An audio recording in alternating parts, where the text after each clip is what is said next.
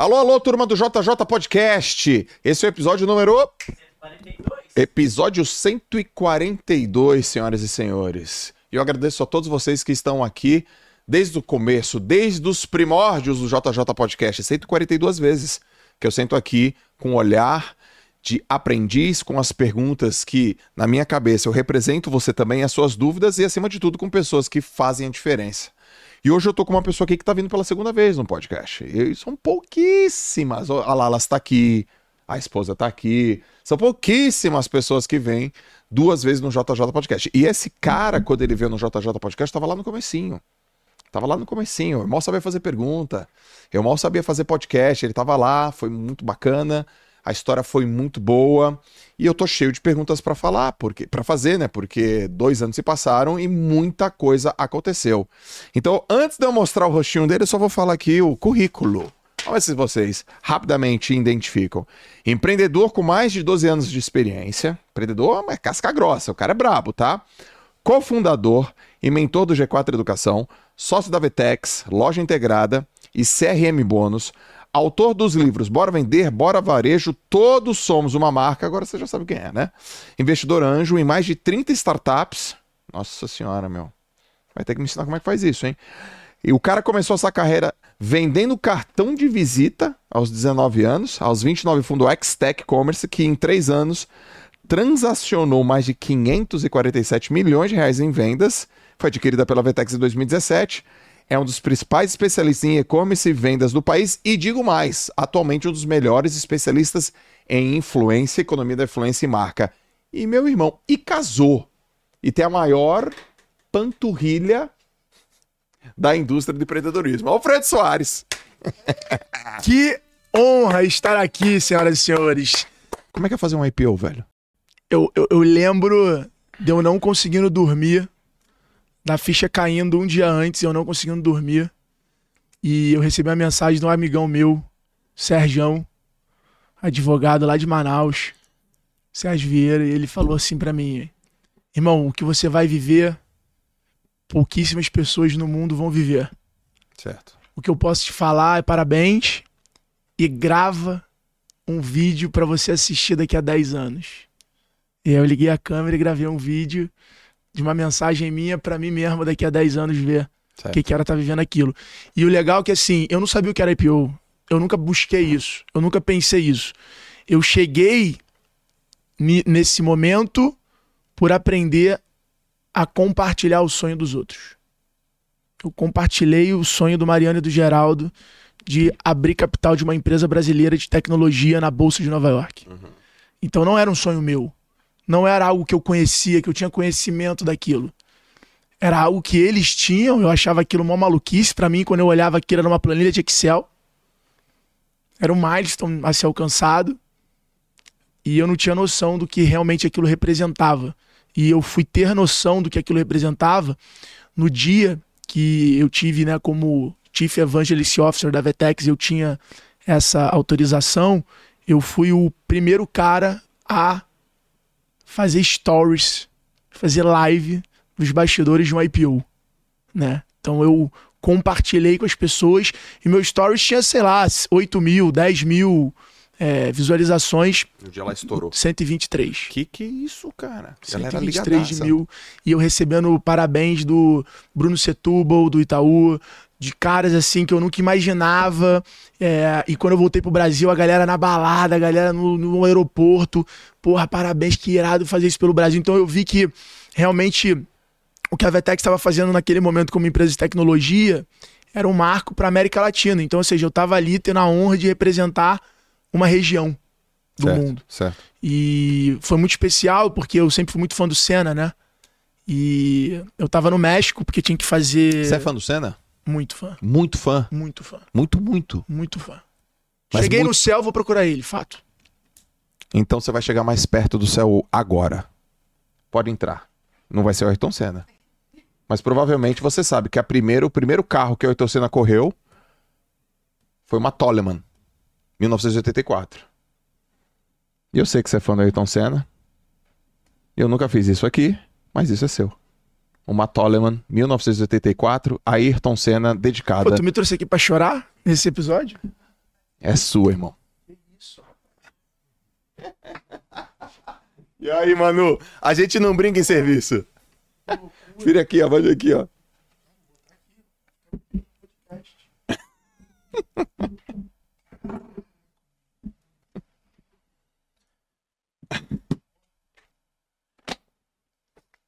Aí você. é- Você merece. Aí Iremos fazer o nosso podcast inspirados em Ayrton Senna. Aí tu mexeu comigo. E aí eu me lembro, cara, tava no México fazendo quarentena pra ir pra Nova York. E aí o Mariano me ligou e falou assim: Eu duvido. E essa frase, eu duvido, e o ego do ser humano juntos, ele faz você engolir sapo e passar por coisas que poucas pessoas conseguem.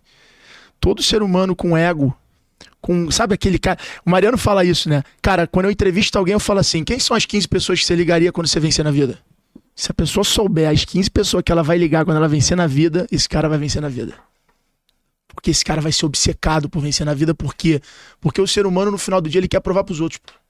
É isso, é sobre isso. Você quer provar mais pros outros do que pra você. Isso é verdade ou não é verdade? Cara, gostei dessa, hein? É verdade. Mariano falou isso? Mariano, já te falei, esse episódio, É, Mariano, esse episódio, eu sou um, um apóstolo dele, assim. Meu, meu, eu falo pra ele que meu trabalho é reverberar essa, essa genialidade que ele tem.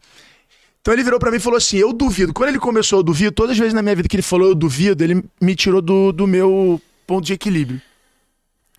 E ele falou: Eu duvido você entrar com o capacete do Senna no IPO. Cara, pandemia. Eu no México. Bolsa de Nova York. Eu lembro de eu ir pro quarto com o Nicolas. Falar assim, cara. Cenários pra levar o capacete da Ayrton Senna pra IPO. Um, comprar um capacete aqui, mandar imprimir numa gráfica e plotar o capacete aqui, Tá no México. Dois, pro Nicolas não, pro Mateuzinho, Mateus Lins, da 3017. Aham. Dois, mandar o capacete de, de, de, de correio para os Estados Unidos, de FedEx para os Estados Unidos.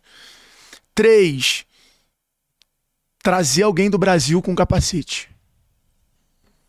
Eu liguei pro Nicolas e falei, cara, tu consegue vir pra cá pro México? Como assim pro México? Não.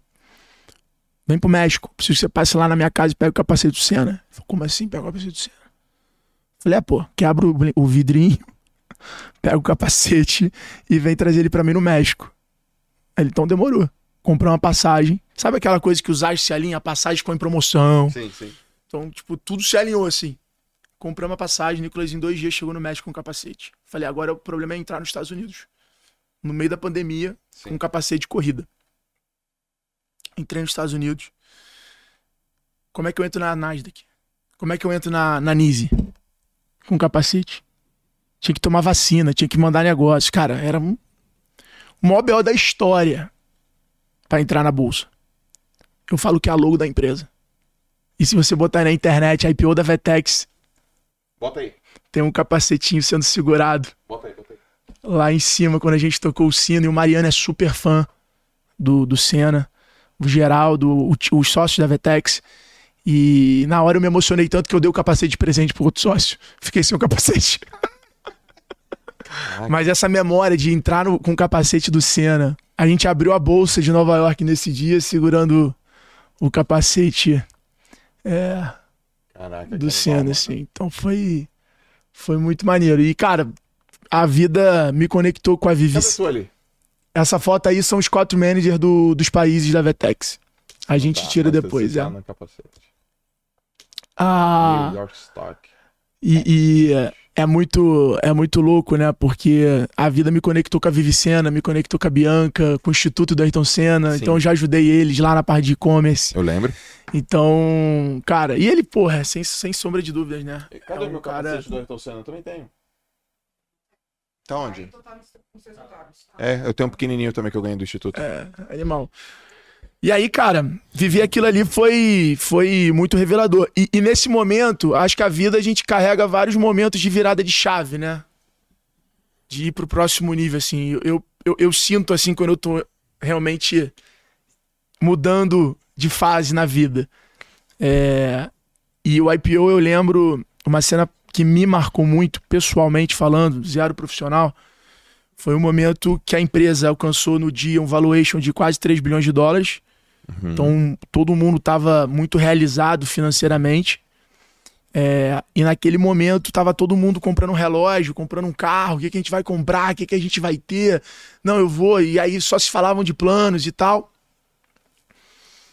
E aí eu ouvindo aquilo, e é natural, né? Você também se impregnar pelaquela energia Sim. das pessoas e, e, e, e, querer, né? A gente é muito assim, quando a gente se encontra, a gente troca de carro, troca de relógio, a gente vai um influenciando o outro. Exatamente. é... E aí eu não tinha vontade de comprar nada, bicho. E aí naquele momento eu falei, puta, além de bem sucedido, eu sou um cara realizado. Porque eu não precisei transferir a minha realização para um objeto. Porque é sempre assim, né? Certo. O ser humano tem muita. Ah, fechei um contratão, vou comprar um relógio. Ah, comprei uma champanhe para um, determin... um vinho caro para um determinado momento, uma champanhe. Naquele momento, eu não senti necessidade de ter nada para aquele momento. Absolutamente nada. E aí caiu uma, uma ficha de, de, de, realização, né? Então, acho que desde esse dia eu separei três coisas na minha vida: o que, que é sucesso, o que, que é felicidade e o que, que é realização. E o que, que é?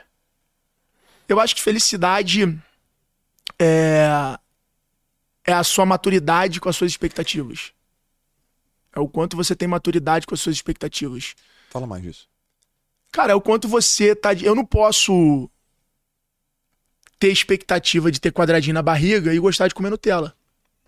Peguei. Saca?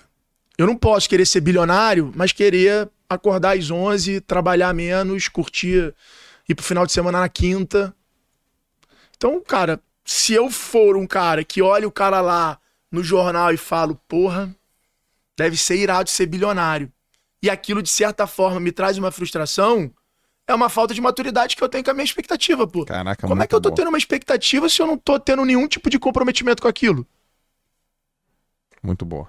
E meu casamento teve muito isso. Eu, eu virei pra minha mulher, pra minha esposa, pra Manu e falei: Cara, se eu não emagrecer, eu não vou estar tá feliz.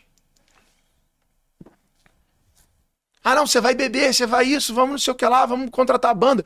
Se eu não emagrecer, eu não vou estar tá 100% feliz. Uhum. Eu vou olhar pra foto a vida inteira e me culpar por não estar tá vendo a felicidade na minha pessoa. Então, estar feliz no casamento não era questão dos convidados, não era questão de nada. Estar feliz no casamento era eu conseguir usar aquele momento uhum.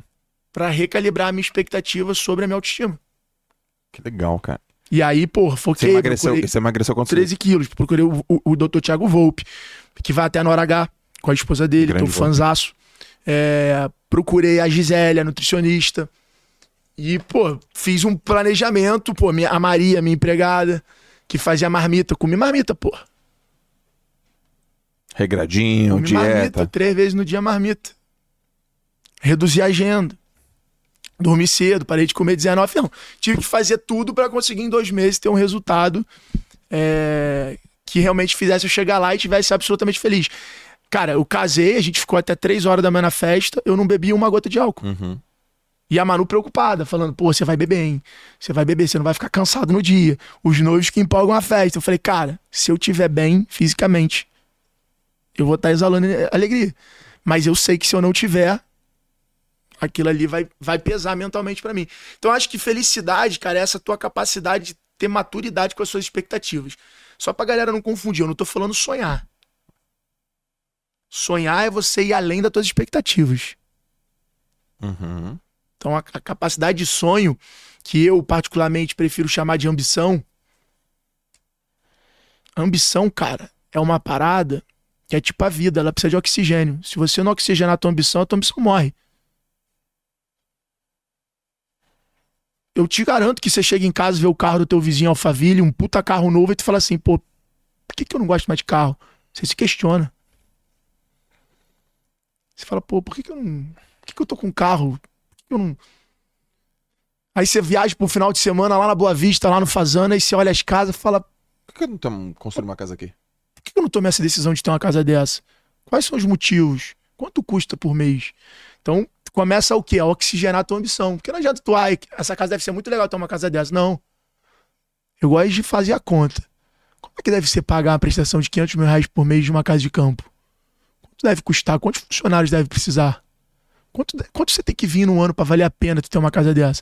Então tu começa a oxigenar a tua ambição. Então tu começa a dar forma para tua ambição, a matematicalizar a tua ambição. Eu tô numa fase que eu gosto de mat matematicalizar tudo. Outro dia eu recebi a mensagem no. Essa vai dar um corte bom. Recebi a mensagem do moleque no meu Instagram. Falou, cara, eu tenho 16 anos, tô vendendo brigadeiro na rua, em sinal, pra pagar minha faculdade. O uhum. que, que você acha que eu posso fazer para vender mais? E eu virei para ele e falei a frase do livro. Falei, você não tem que vender mais, tem que vender melhor. Todo cliente teu que compra um brigadeiro no sinal é potencial para comprar 500 brigadeiros para uma festa. Você tá transformando o teu cara do sinal em lead para fazer encomenda para tua pra festa? Porque talvez se você durante três meses vender para mil pessoas no sinal, se 10% dessas pessoas fizerem encomenda para uma festa, você vende 8 mil brigadeiros. Cara, você trouxe uma, uma questão muito filosófica aqui. Porque talvez se o cara só for no, no pensamento do exemplo do, do brigadeiro, ele, ele para no exemplo do brigadeiro. Eu já consegui pegar o exemplo do brigadeiro e já mandar um 360 aqui. Nas coisas que eu faço. É. E aí eu falei para ele, segunda coisa, qual é o horário que você vende mais? que você converte mais? Você converte mais quando é homem ou quando é mulher? Você converte mais quando é carro de luxo ou quando é carro popular? Por quê? Porque o teu trabalho, vender melhor é você otimizar o teu esforço para ter mais resultado. O teu trabalho é você construir a LTV. Ah, mas o que é LTV? Lifetime Value, isso aí tá no Google. No final do dia, é extrair mais valor do teu cliente. Por quê? Porque é 25 vezes mais fácil você extrair valor do teu cliente do que você conquistar um novo. Então, no final, é... eu falo que o futuro das vendas é muito simples. As pessoas só não querem aceitar, mas é psicologia, porque a gente hoje trata com multigerações. Ok. Então é tecnologia, é, é, é psicologia total. É você entender que existem várias pessoas diferentes com poder de consumo serem impactadas simultaneamente. A empresa que não se tornar uma plataforma de multicomunicação, que aprender, aprender a se comunicar de forma diferente. O que, que é de forma diferente? Em horário diferente. Plataforma diferente. Plataforma diferente, formato diferente. Então a tua empresa tem que saber se comunicar em vídeo, em texto, em áudio. O áudio que tu vai usar para se comunicar no, no um vídeo por LinkedIn é diferente do Instagram, uhum. que é diferente do teu site. Então, é, a, a, você pega o Itaú. O Itaú, cara, ele tem o Hamilton para um produto, o Mion para outro, a Ludmilla para outro. Então, cadê aquela coisa de ter um garoto propaganda? Não existe mais. As empresas são plataformas de multicomunicação. Você tá vendendo pro cara da geração Z, um cara da geração Y, um cara da geração. Porra, sei lá qual geração que hoje em dia já até me perdi. Mas. Então, venda psicologia, é sobre esse desafio. Como uhum. é que uhum. eu falo pro teu time aqui? Você tem várias gerações do teu time, cara. Sim. Você tem um cara que, pô, leu o jornal a vida toda e o cara que nunca leu o jornal. Ele nasceu vendo matéria no telefone. Uhum. E matemática, cara. A matemática, ela pavimenta o teu esforço. Fala, porra, meu esforço é esse aqui para alcançar aquele resultado. Porra, é probabilidade. Então não importa se você vende brigadeiro, se você precisa de sistema, cara, nada. É cabeça. Cara, como é que eu olho para as coisas? Como é que eu olho para as coisas? É...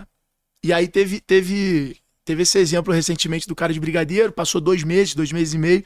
Ele mandou mensagem falou: Cara, acabei de fazer um pedido de 800 brigadeiros pro casamento de um cara que eu vendi no sinal.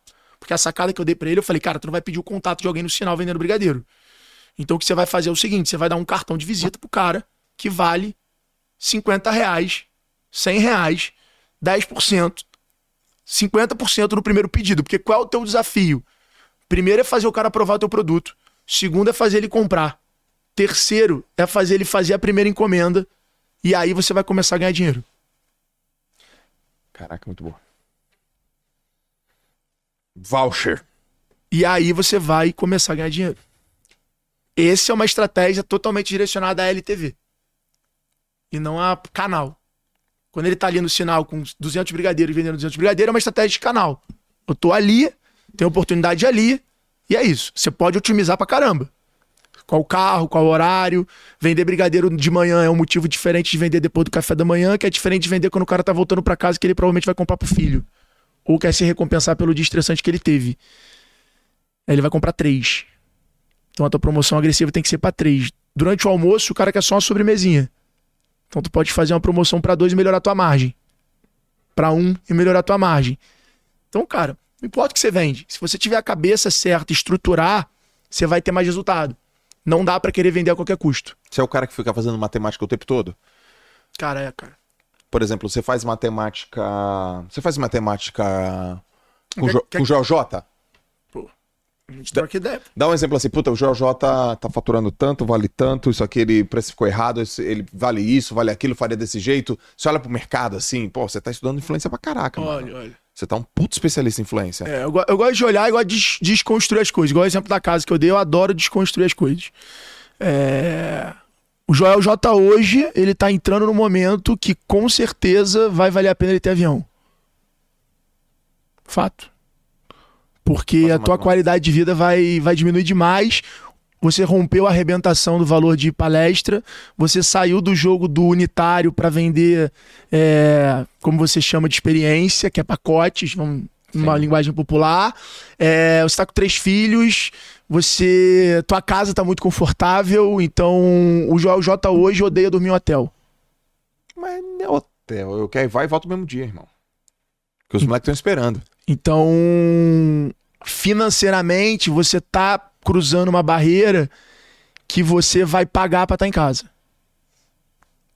É mais barato pra você e o teu volume de agenda vai fazer sentido, porque se você hoje tem um avião, a tua conta não é o quanto vai te custar, é o quanto você tá deixando na mesa pra ter um avião.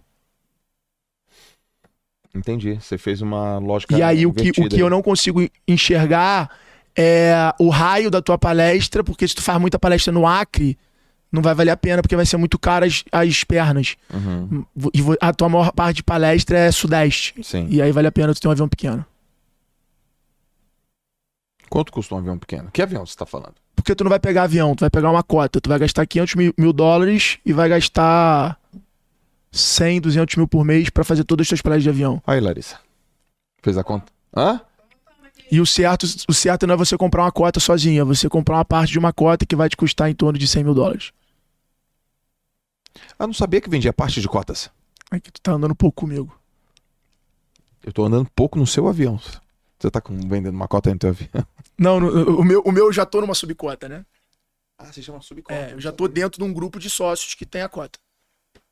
O que pode acontecer é que quando tu tá, às vezes tu precisa, o sócio precisa, mas você vai começar na escadinha, óbvio. né? Dá um exemplo, outro exemplo de matemática que você faz. Esse aí eu capturei. Capturei a da casa, capturei a da influência. Dá um exemplo. Não, tem uma coisa que você faz muito bem. Eu já, eu já fui pro outro caminho da, da conversa aqui. E galera, e daqui a pouco eu volto. O Que- interessante é a conversa ser desestruturada. É, daqui a pouco eu volto, que eu tenho que te perguntar um negócio aqui. que- conversa estruturada vai pro colégio. Lembra que, ó, galera, ele vai falar qual foi a sensação de ter perdido 100 milhões de reais em horas. Deixei. Em horas? Ah, sim. Não Deixei foi? de ganhar, né? Deixou de ganhar, né? Deixei de A ganhar. gente já vai voltar, se liga aí. Ah, tem uma coisa que você faz muito bem, cara. Eu já vi você falar comigo e com a Lalas. Caramba, umas 5, 6, 7 vezes. É, é, Como que quando as pessoas vêm e falam assim, eu quero o Alfredo para fazer parte do meu conselho. Ou eu quero o Alfredo para fazer parte é, da minha empresa com Media for Equity. Ou como que você modela as suas propostas? Ó, eu acho que o conselho tem que ser desse jeito, o Media for Equity tem que ser uma parte em dinheiro, uma parte em grana, mas eu tenho que estar lá num contrato de veste, mas eu tenho que ter opção de compra lá na frente. Você não precisa contar especificamente um, um deal, mas como que tu pensa em propostas? é, porque você, você é investidor de mais de 30 startups aqui. Como é, como é que você investe nessas startups? Quais são os teus ativos? É ativo de dinheiro, ativo de, de conselho, ativo de, de mídia? É, Então- tudo isso junto? O meu dinheiro, ele é muito mais barato do que o meu tempo e o meu conselho. Com certeza. Então, essas 30 startups são investimentos financeiros. Ok. Agora, eu posso valorizar o meu dinheiro. Calma. Valorizar o seu dinheiro. O dinheiro no mundo é uma moeda. Ok. O dólar não vale a mesma coisa que o real. Ok. O euro não vale a mesma coisa do que o real. Ok. E tem o real e o real com o Alfredo. Adorei. Então eu posso fazer o meu dinheiro valer mais. Só que o dinheiro é a principal assinatura de um contrato. Ok. Porque lá na frente, quando você sabe que o cara pagou, você sabe que não vai adiantar você querer ser malandro com o cara. Então o que eu faço é arbitrar o valor do dinheiro. Então, cara, porra, se eu sei que eu vou ser importante pro teu cap table, se eu sei que eu posso te entregar valor, eu vou falar, cara, eu quero 50% de desconto no teu valuation. Eu entro, mas eu quero 50% do teu valuation. Ok. E aí, eu, eu- e aí cara, o que eu faço, o- o sucesso de um contrato é a entrega de ambas as partes. Ok. Esse é o sucesso de um contrato. Muito simples. Que é o que a gente sempre troca essa ideia. É, a gente sempre fala muito disso. Então, o que, que acontece no final do dia? Né? O que, que acontece no final? No final do dia, as pessoas normalmente elas fecham o contrato não pelo potencial de retorno, mas pelo trabalho que elas vão ter. Certo. E aí é onde tem o desbalanceamento. É onde começa a frustração. Expectativa desalinhada. O seg- segredo de qualquer negociação, alinhamento de interesse e gestão de expectativa. Você já foi pra Disney. Já. Você saiu muito feliz. Muito. Mas você passou, você não se ligou que tu passou 10 horas no parque e 8 horas na fila. Sim. Tu fica feliz na fila? Não. Então como é que tu passou 10 horas no lugar, 8 horas na fila, 30 minutos comendo, uma hora e meia andando em brinquedo, Calor. calor, suado, assado provavelmente, Assado. isso é amarradão, comprando coisa. Porque ela alinha o teu interesse e gerencia a tua expectativa. Não tem nada que você faça na Disney que ela não te avise quanto tempo vai demorar. Porque ela valoriza o teu tempo. Você fica puto no médico quando você demora porque não tem uma previsibilidade de tempo. Assim, quando você era criança, você ficava ansioso perguntando: tá chegando? Tá chegando? Tá chegando? Hoje tu olha no Waze. Comprei. Comprei Então, quando você alinha interesse, você quer andar no brinquedo? É uma hora pra andar. Tá aqui a plaquinha. Aí você fala, eu quero. Aí ela gerencia a expectativa. Como? O brinquedo que tem muita fila, a fila ela começa a entrar dentro do brinquedo. Então você tem a sensação de que é agora. Sim. Você tem a sensação de que já começou. Você tem um lixo a cada metro. Você tem locker pra tu botar a bolsa, porque ficar na fila é uma coisa, ficar na fila segurando o bolso é outra. Tem internet bombando Você tem- aberta. Então você tem uma série de coisas que gerenciam a tua expectativa. Então no final do dia, você tá amarradão. Porque todos os compromissos que você fez, você estava alinhado. Um contrato é a mesma coisa. Então o que, que eu faço hoje nos contratos? Eu entendo qual o meu peso. Então, pô, meu contrato com a Brightly. Pô, qual o peso da minha entrega de conteúdo? Ou seja, eu produzir conteúdo para eles. Qual o meu peso da minha participação de alcance? Tá aqui no podcast com relógio. Qual o meu peso? O legal é que você falou qual o meu peso, não qual a minha entrega, né? É diferente. Qual o peso Pro cliente. pro cliente. Então, pô, ah, o meu tempo. Como é que as pessoas fazem? Não, a minha palestra custa 80 mil reais. Então, pô, você tem que me dar 10, eh, quatro relógios pra eu aparecer uma hora no teu evento. Não, não vai acontecer. Não vai ter esse negócio. Não vai acontecer. Vai Não ter é um desalinhamento, não é matemática. essa matemática. Então a matemática de você criar um ecossistema é você entender qual é a, qual é a sua entrega real. Que é uma coisa que eu falo na minha aula que é legal, que é para de pensar no foco do cliente. No foco, foco no cliente. Para. Essa frase é burra. Quando você foca em alguma coisa, é a tua percepção, é a tua experiência, é o que tu acha.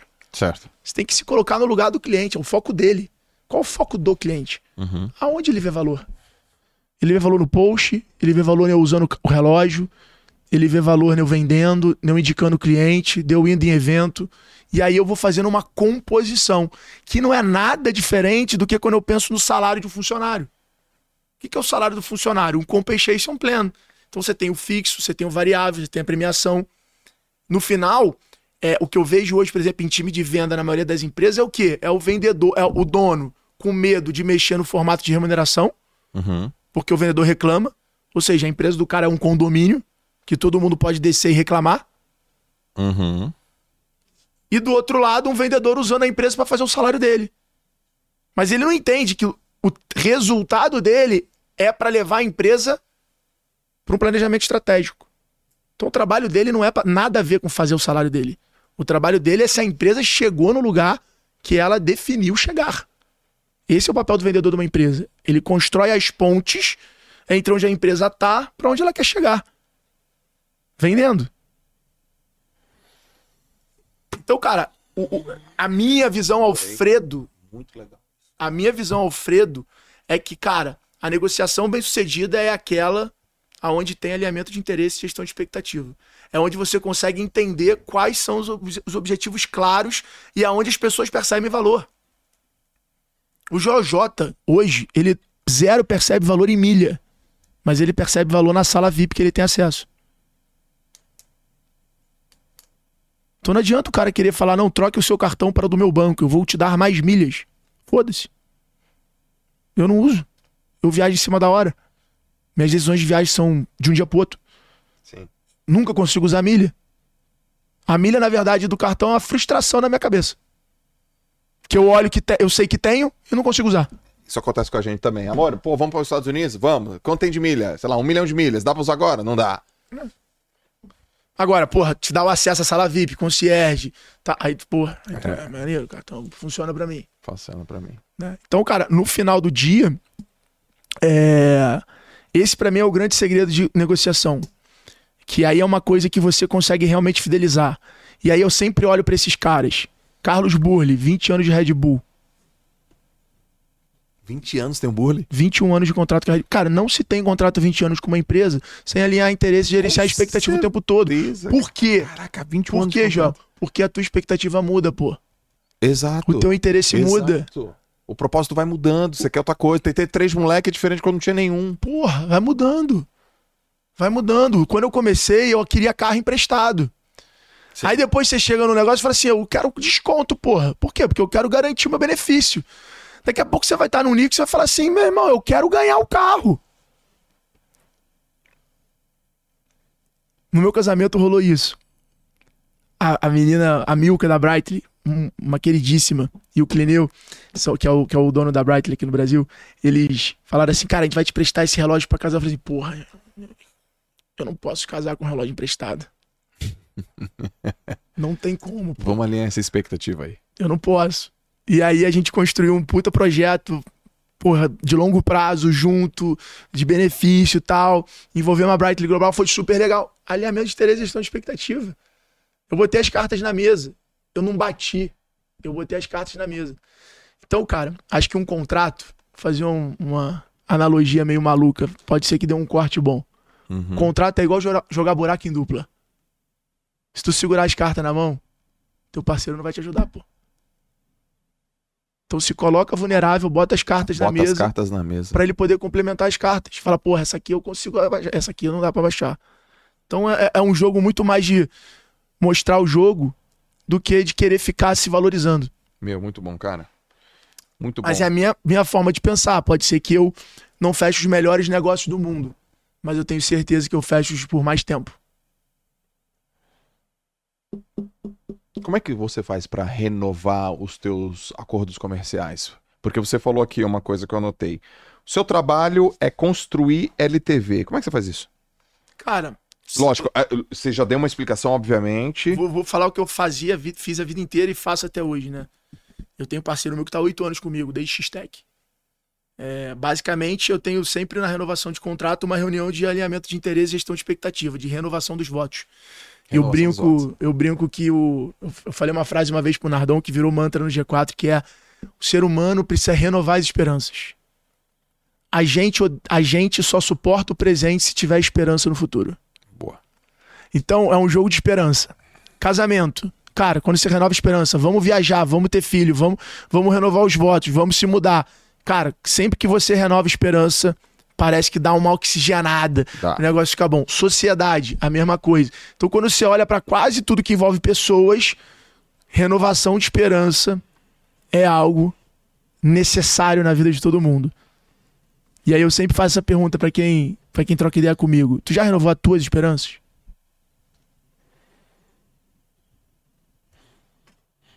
Quais são a tua esperança?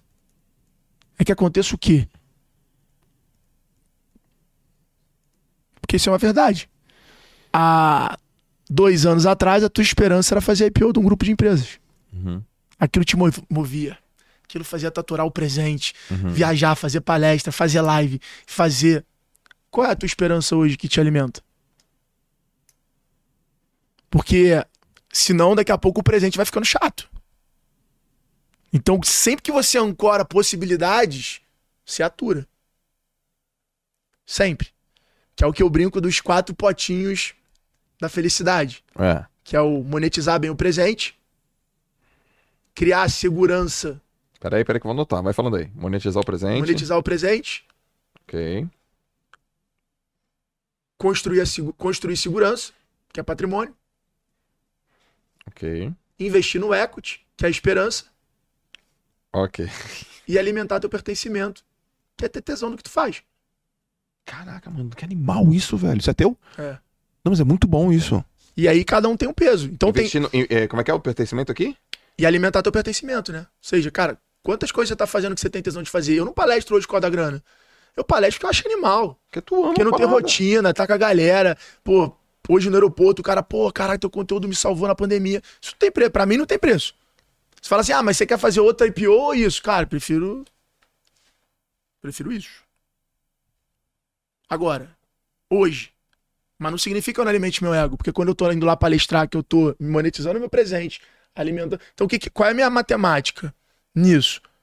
Quando eu encontro uma coisa que eu faço que preenche todos, porrada. dentro. Porrada. é isso que eu tenho que fazer. Gol. Então, quando eu palestro, eu pego parte do dinheiro, co- compro imóvel, construo patrimônio. Pego parte do dinheiro, invisto em startup, alimento, é, é, é, é, Investir no equity. investir no equity. Construir o equity. Se diverte, alimentou o teu pertencimento. Pertencimento, tenho maior tesão da, da vida de fazer. E monetizei meu presente. Falei, porra, é isso que eu tenho que fazer. Um fato. Então, é- é- eu tenho um pouco dessa equação, assim, hoje na vida. Que eu me lembro quando eu vendi a X-Tech, na época eu ganhei, sei lá, uns 6 milhões de reais. Foi a primeira porrada, o primeiro dinheiro. A gente contou no, Sim. no nosso primeiro podcast sobre esse momento. Eu falei, cara, o que me fez ganhar esses primeiros milhões não vai ser o que vai me fazer ganhar 100, que provavelmente não vai ser o que vai me fazer ganhar um bi. Uhum. Então eu tenho que entender, que aí é uma coisa até que eu vi você falando que é muito legal, o ciclo. Sim. São ciclos. Então, cara, eu preciso entender. E, cara, eu vejo isso claramente assim na vida. E os ciclos, eles têm tempo diferente. Então, dos 18 aos 30, eu me ferrei muito. Aí, dos 30 aos 35, eu tive um ciclo. Agora, dos 36 aos 40, aos 45, provavelmente, eu vou ter outro ciclo. Vai ser um ciclo maior do que o ciclo que eu tive agora. Sim. Então você vai meio que entendendo, né? Vai, vai tendo uma leitura da tua vida, autoconhecimento, Pra você entender. Então, pô, você fala, por exemplo, Fredo, o que que é sucesso pra você? Sucesso pra você, para mim, hoje é construir uma família feliz, ter dois filhos com a minha esposa. Dois, mano? Dois? ó? Pra começar, né? Manu tá aqui, Isso. ela falou que é dois pra começar com gêmeos. Porque isso é sucesso. Por quê? Porque a imagem que eu já criei na minha cabeça da vida é eu numa casa com um gramadão, uma piscina com meus netos. Pra eu ter neto, eu tenho que ter filho. E o Mariano fala uma, coi- uma coisa foda. Foda, essa é foda. Ele fala o seguinte: Tenha certeza de quem vão ser as pessoas que vão envelhecer com você que a vida é legal, mas a velhice é chata. E a única forma de você ver que você acertou na vida, Mariana é top.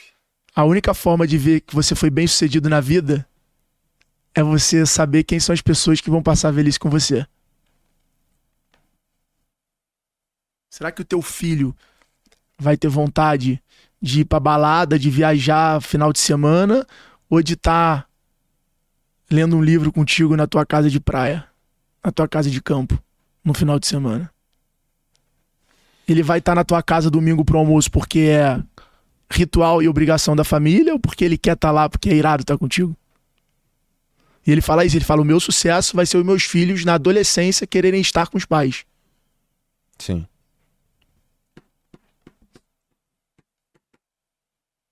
E é uma grande verdade, pô. Essa foi, essa foi porrada. E nem tem filho ainda, hein, cara. É verdade. É, mas é uma grande verdade, gran- grandíssima verdade. E quando ele falou isso pra mim na hora, cara. O Mariano, ele, ele, ele, ele é, além de minha maior inspiração, o cara que mudou minha vida, ele que tomou a decisão de falar, cara, vamos comprar esse moleque, esse moleque é maluco. Ele que viu algo em mim que nem eu via. Uhum. Então ele é o cara que, pô, meu grande ídolo, assim. E ele uma vez virou pra mim, naquela. A gente tem essas fases, né, cara? Tem fase que tudo dá muito certo, tudo aparece, tudo funciona, tudo quer fechar. Tem aqueles momentos que você fala assim, porra, eu tô, tô brilhando. E aí eu fui numa reunião em Nova York com ele, cheguei lá, tava nesse, nesse- nessa semana extraordinária. E aí ele virou e falou: e como é que tá a vida, tal, não sei o que lá. E as nossas conversas são sempre rápidas, assim, e. Cara. Sushi Man. Rau. E aí ele virou, pô, como é que tá vendo? Eu falei, pô, tá irado, cara, pô, fechei tal coisa, fechei tal marca. Pô, tô fazendo isso, cara, pô, minha palestra tá tanto, tal, tal, tal. Pô, o G4 tá voando. Ele falou, porra, maneiro. Ele falou, me fala uma coisa. Quais são 10 países que você sonha em conhecer? Aí eu falei, não. Cara, eu não sei de cabeça. Ele falou, tu não tem anotado 10 países que tu sonha em conhecer? Aí eu falei, cara, nem parei pra pensar nisso, Mari. Uhum. Ele falou, então ser rico tá chato pra caralho pra você. Porque se, pô, tu tá fazendo tudo isso. E você não tá viajando pro país que você sonha. Tu não tá sonhando, então. Tu não tem vontade de nada. Ele falou: me fala um sonho que você tinha pra fazer.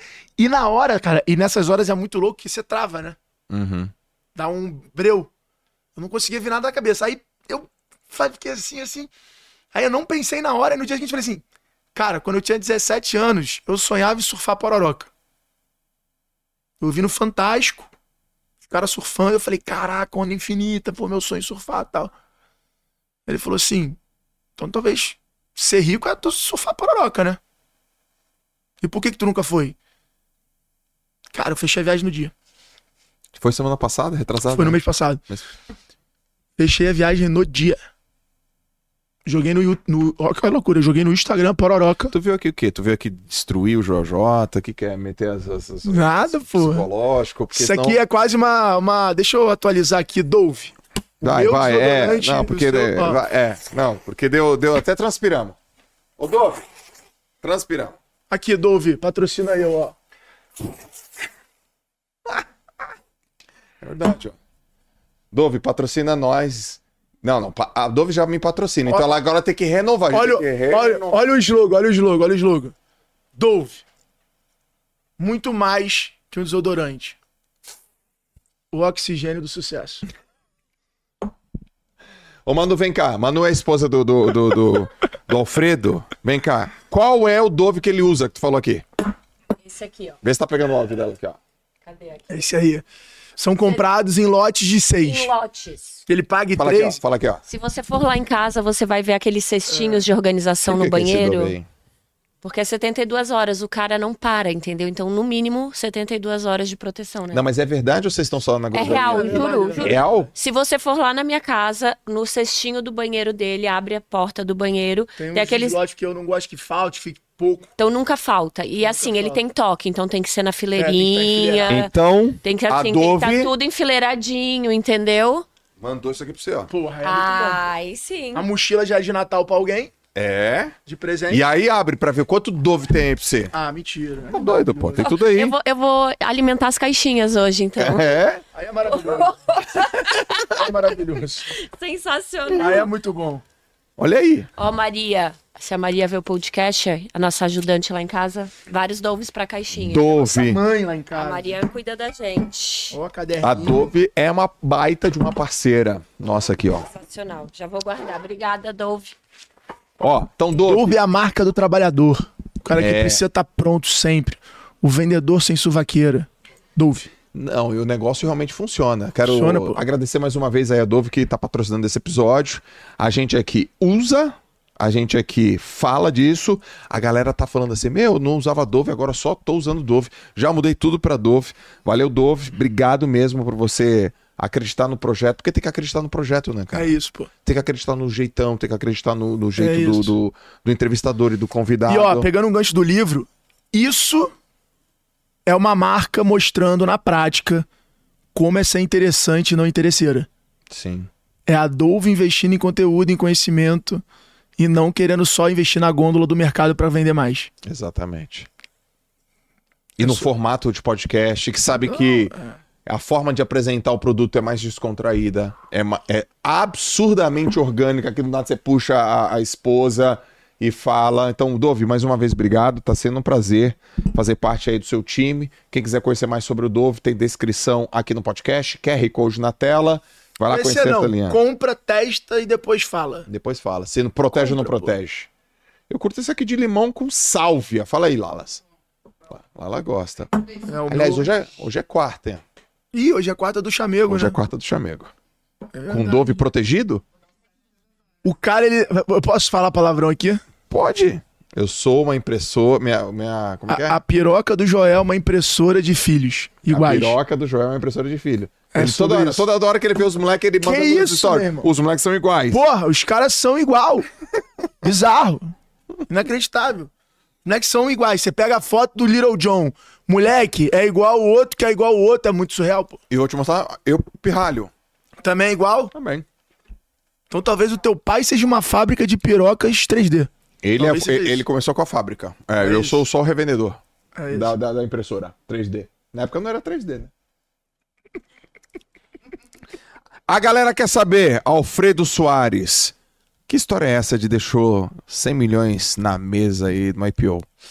Cara, não deixei na 100 mesa. milhões? Você deixou, deixou de ganhar? Como é que é a história aí? O que aí. acontece é o seguinte: a gente abriu o IPO ali no final da pandemia. é, a im- o mercado tava super em alta. E logo na sequência disso, teve vários fatores externos que reprecificaram as empresas. Então não foi a Vetex. Foi Facebook, Amazon, todo mundo, Microsoft, todo mundo passou por uma fase muito difícil por questões econômicas americanas, por guerra, por uma série de, de acontecimentos globais que aconteceram. Isso aconteceu no Brasil, isso aconteceu com várias empresas, o varejo brasileiro, com o mercado de capitais do mundo teve uma grande correção. Exato. E aconteceu isso com a gente. E na- no IPO eu podia vender um terço das minhas ações. Tá bom. Então tinha ações que eu não podia vender como sócio da companhia, né? É... E, cara, eu, eu sou super comprado com a empresa. Então, acho que nem se eu pudesse eu venderia. Exato. Essa é a grande real. Então, por isso que eu falo que eu não perdi. E aí, naturalmente, a gente foi sendo impactado por isso, né? Só que é, o que eu falo pra todo mundo, que a galera só conta vantagem, etc. Cara, eu vivi os dois mundos. Eu, antes de dar uma aula no G4, abri o app, falava, pô, quanto tá a ação hoje?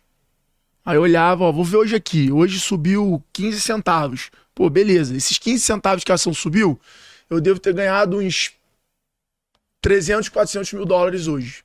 Porque subiu 15 centavos. Imagina quando caiu 20 dólares. Então eu vivi os dois mundos. Eu vivi eu entrando pra falar e a parada tinha crescido 2 dólares. Eu falei, que isso, que loucura, né? E o outro lado, quando eu ia dar aula, eu olhava e tinha caído. Só que aí entrou essa sequência de acontecimento. E aí, literalmente, eu abri o aplicativo e vi o negócio centenas de milhões a menos. Não vendi, então não perdi esse dinheiro. Sim, tá lá. Mas eu falo pra todo mundo, se eu não tivesse G4, se eu não tivesse criado a marca do Alfredo, se eu não tivesse construído o ecossistema, cara, investido nas startups. Pô, hoje CRM Bônus é uma empresa que vale mais de um bi, tem vários negócios. Loja integrada, que hoje, pô, a principal plataforma de de e-commerce do Brasil grátis, a única que tem plano 100% gratuito. Pô, eu sou sócio conselheiro lá do Vitão, que é o CEO. Então assim, se eu não tivesse criado esse ecossistema, eu tava depressivo com certeza. Não é, ah, eu acho que eu estaria. Eu era um cara depressivo. Não vou ser hipócrita de falar, não, mas isso aí é pra dar a volta por cima. Não, não tava acostumado. É. Loucura. Maluquice total, pô, tá maluco. Até de pensar já me dá até um. A gente passou por uma situação, né, eu e a Lalas, parecida também, 2020, 2021, algumas ações a gente viu derreter, outras a gente a gente teve um timing, a gente saiu muito bem, a gente putz, saiu na alta e duas semanas, quanto tempo depois, amor? Duas semanas depois ela derreteu, e aí eu falava, caraca, Larissa, que vida é essa, mano? Mas eu tive uma, uma, uma, uma lição muito foda do Saraiva, banker do Bank of America, em Nova York. Nova York é um lugar, cara, pra quem quer viver essa vida de negócio, alta performance. Em janeiro você vai estar comigo lá, 15. com o Magic Johnson. Magic Evento Johnson. da Vetex, estaremos juntos lá. Foto prometida pra esse cara aqui. Pois senão o Magic Johnson. Nada. ia falar jogar uma bola de três. Imagina. Ele cala a tua boca. pô. É, e o Saraiva, eu nunca vou me esquecer dele falando assim, de uma parada que eu sei que você vai anotar. Olha, como eu já sei o que eu vou falar, você vai anotar que você vai pegar na frase que eu falar. Tá. Ele virou pra mim no Bank of America, na 32, com o Madison, numa sala que a gente tava almoçando. Ele virou pra mim e falou assim: aprende que nunca se guarda dinheiro antigo. Ah, vai ter que falar. Ah, vai. Nunca Aprofunda. se guarda Desce. dinheiro antigo. Vai, mergulha, mergulha, mergulha. Esse dinheiro do IPO, esse dinheiro da Vetex era o dinheiro do teu trabalho antigo. Quando você tem a oportunidade de liquidar um dinheiro antigo, você liquida. E você troca ele por dinheiro novo. Então ele falou, cara, sempre que você tiver um momento de liquidez, sempre que você tiver uma oportunidade. Cara, e é verdade. Por que, que teu carro desvaloriza muito? Porque você vende no time errado. E se tu comprou bem, vendeu no time certo, ele desvaloriza menos. Ação é a mesma coisa. Empresa é a mesma coisa. É a mesma coisa, pô. Então ele, porra, foi uma puta de uma lição gigantesca. Depois o Júlio da AF, que é nosso conselheiro no G4, também conversou com um caso parecido comigo. E aí, desde então, cara, eu fiquei com aquilo na cabeça, assim. E, cara, não tem mais possibilidade. Qual a tua ambição hoje, cara? Pô, você é um cara. ah, você é um cara rico. Você é um cara casado, muito bem casado. Você é um cara conhecido. Você é um cara reconhecido. Você é jovem, você tem quantos anos? 35? 36. Você tem 36 anos. Ah, qual a tua ambição hoje? Como é que você oxigena a tua ambição? Porque a gente vai, a gente vai oxigenando, né, Cara, cara? Primeiro a reno- gente, quer, a gente vai querendo resolver as paradas na vida. Quero resolver grana, quero resolver família, quero resolver, porra, trabalho, quero resolver filho. E agora? É, então. Eu acabei de ir no casamento. é, Renovei minha esperança por 10 anos em São Paulo. Comprei uma casa nova em frente à piscina de onda. Vi minha esperança 10 anos. Então renovei 10 anos minha esperança. Tá bem renovado agora. Vai começar as obras agora, tô super animado. Você comprou uma É. casa ou um AP? Uma Comprei uma cobertura, uma cobertura. em frente à piscina de onda, que vai ter em São Paulo. Puta, cara, e aí... Eu vou acordar, vou pegar minha prancha, esquece. Esquece. Quebrei o, quebrei o porquinho. Falei, tá na hora de. Porque eu nunca fiz nada assim, porque eu sempre tive muito pé no chão. Vi meu pai ter muito, ter pouco, então eu sempre tive muito pé no chão e falei assim: eu preciso ter coisas que façam sentido. Então você fala assim pra mim, porra, Alfredo, você quer ter uma Ferrari hoje? Não. Porra, Não cabe tua prancha. não cabe minha prancha, sou um cara casado, pra que eu quero chamar atenção? Sim. É, Mas quando eu tiver um filho de 12 anos de idade, talvez eu queira ter uma Ferrari, porque ele vai achar do caralho o pai dele ter uma Ferrari. Então eu já sei que meu ciclo de ter uma Ferrari vai ser daqui a 12 anos. É, lá em casa o de 4 já acha legal. Exato. Eu não tenho uma Ferrari, mas ele já acha Mas legal rápido. aí ele já aí tu já começa a levar em consideração. É, ele fala, pai, rápido, potente, vai. É e deve ser muito foda tu poder ter um negócio pensando no teu filho. Deve ser animal. É. Deve ser animal. É, é incrível. Deve ser. A casa, o carro, tudo é pensando na família. é, deve demais. ser irado. É. É, E eu queria a casa, e aí a Manu queria a cobertura porque eu viajo pra trabalho e aí ela fica sozinha, então ela queria mais segurança e tal. Cara, achamos um lugar que eu juro por Deus, se eu pedisse a Deus, é igual a IPO, se eu pedisse a Deus, eu não conseguiria pedir o que a gente conseguiu achar. Tu não ia ser tão específico. E o corretor ligou pra mim e falou assim: a vida é assim, né? Oportunidade vem vestida de notícia ruim, notícia ruim vem vestida de oportunidade, né? O cara me ligou falando assim: cara, acabou de pintar uma cobertura de um permutante do terreno num prédio de alto luxo. É... Só que tem que vender hoje. Já tem quatro pessoas na fila. O primeiro que chegar no prédio e ver vai poder dar o call de compra. Eu não podia ir. Eu falei: ah, se tiver que ser meu, é meu. Essas coisas que pai fala que já tá fora de moda. Tá. Aí, meu irmão, falei, ah, tal. Ele, cara, o cara comprou tal. Falei, ah, relaxa, tal, não sei o que lá, blá, blá, nem me manda foto e tal. Aí. Passou o final de semana, passou uma semana, o cara me ligou e falou assim: o crédito do cara não foi aprovado. Deu alguma zica lá no pagamento do cara. Ele falou: ó, não, o estádio do cara não foi aprovado. É... Só que você tem que ir agora. Eu não podia ir. Eu falei, mano, vai ver. Eu comprei sem ver. Ela foi, isso que é confiança no casamento, né? Ela foi, viu, falou: amor, é um sonho. Eu fiz o Pix pro cara. Sem ver. Aí no dia seguinte, 11 horas, a gente foi lá ver já dono da parada. Aí eu olhei e falei, porra do caralho. Quando eu vi a piscina de onda da minha piscina, renovei minha esperança legal. renovei minha esperança legal. É... Mas acho que filho hoje pra mim é. É uma outra ambição. Não, não, é, é a ambição. É ambição. É a ambição. Que vem muita coisa junto, né? Você ser um bom pai, você ser um bom pai e se- conseguir se manter um bom marido. É... as diferentes fases. Hoje eu sou, a gente é apaixonado, eu e Manu, pelos nossos afiliados. A nossa agenda é basicamente 30, é, 60% do ano trabalho, 20% do ano esporte e 20% do ano nossos afiliados. É isso. Nossa vida é, é, é essa. Bela agenda. É, e eu fico imaginando com um filho, pô. E você já começa a ver no teu afilhado e falar, pô, será que meu filho vai ser assim? Será que. Né? Então, cara, eu fico. Às vezes, eu tava agora no casamento, no, na noite antes, deitado, com um moleque vendo tablet, eu falando no celular e o moleque deitado em mim, mexendo no meu tablet. Eu falando assim, cara, imagina quando for meu filho assim comigo. Que loucura. Como é que vai falar? Pô, eu, eu mudei uma opinião que eu tinha, Alfredo, sobre filho. Vou compartilhar aqui contigo e com a galera. Eu ficava pensando assim, tá, como é que eu vou fazer, né? Os moleques, eles já nasceram no português aqui, os moleques nasceram ricos, né? Então, eu vou ensinar esses moleques a as coisas que não foram ensinadas para mim. Eu não vou dar para eles o que eu não tive. Eu vou ensinar para eles o que não foi ensinado para mim. O que que não foi dado para mim? Não foi dado meu imóvel, não foi dado. Meu pai não me deu um imóvel, né? Meu pai me ensinou princípios, meu pai me ensinou valores. Aí eu parei um pouco. Eu falei, deixa, deixa eu aprofundar mais minha reflexão. Depois que os moleques nasceram, eu e a minha esposa, a gente ficou casca grossa pra caraca, meu irmão. Os moleques te deixam casca grossa. Eles te deixam mais focados, mais produtivo, mais alinhado.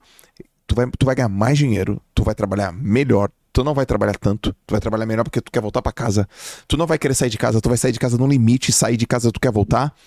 E eu falei, se não fosse esses três meninos, eu não ia ser tão casca grossa. Então todos eles vão receber a comissão por ser casca grossa. Eles Mas vão receber uma assim comissão. Também, a comissão, todo mundo vai ter um imóvel. Porque eu acho que é um modo tesão, pô. Porra, os moleques me deixaram casca grossa, me deixaram minha esposa casca grossa. A gente tá melhor, cara. Não tem só essa do eu vou deixar pra ele o, o legado. Não, vou deixar pra ele também a herança. A vida deles vai começar porque é o que é. E eu não tinha essa opinião porque eu tinha um pouco de receio de emitir essa opinião. Pô, o que a galera vai achar? Qual a culpa deles terem nascido rico? Nenhuma. Qual a contribuição deles na nossa riqueza? Muito grande. É. E é isso que vai acontecer com teus moleques. Com certeza. Tu vai ficar melhor. Vai ser meritocracia, óbvio, mas, né? Conquista, vai liberando fase. Lógico. Óbvio. Você mas... vai ensinar. Eu lembro, o Flávio Augusto ele tem um ensinamento muito bacana, né? A gente se aconselha muito com o Flávio, né? Além de ser nosso sócio, ele porra, é um puta mentor. Ele fala: os moleques nasceram ricos, essa é a verdade, eles não têm culpa. Só que você tem que ensinar duas coisas para ele: generosidade e simplicidade. Não vai ser playboyzinho. É isso. É, os moleques vão ser generosos é e vão, ser, vão ter uma vida vão ter uma vida simples. Portanto, uh, essa questão é. Mas tudo na, vida, tudo na vida eu busco exemplo.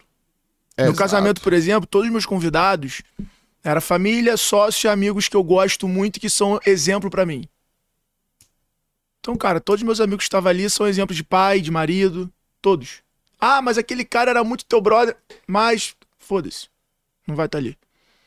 Infelizmente era uma festa pequena, a gente tomou essa decisão lá atrás. E a vida é sobre você não convidar pessoas para participar da tua vida. Puta merda, essa é boa, hein? Quantas pessoas você já desconvidou da tua festa? Várias. Do teu sucesso? Várias. Todo tem, dia é uma. E tu tem que limpar a lista Sempre. Então o nego ficou assim, né? Pô, tu vai se queimar, tem um puta cara de network, de relacionamento. Pô, você vai. Meu irmão, se eu não tiver capacidade, maturidade de fazer uma lista de casamento, eu sou quem na fila do pão? Se eu já saí de casa, pô, e filho único, minha mãe me vê três vezes no ano há dez anos pra eu construir minha vida e poder dar a vida que ela tem hoje.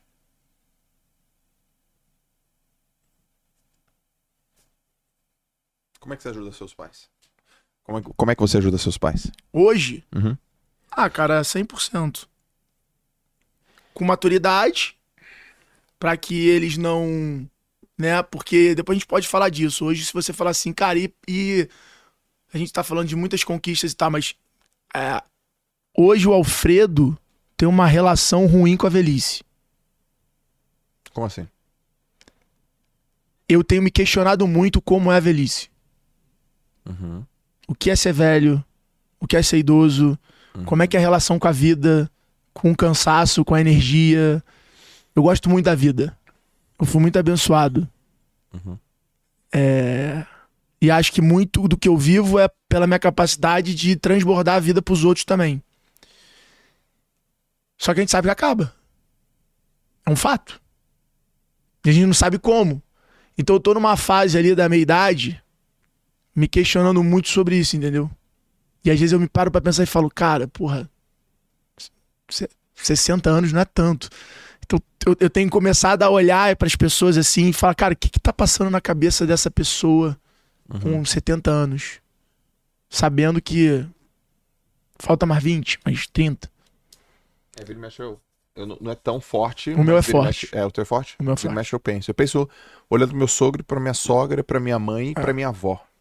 O meu é bem forte, cara. Às vezes chega até a me deixar um pouco panicado. E você chegou a alguma conclusão? Não.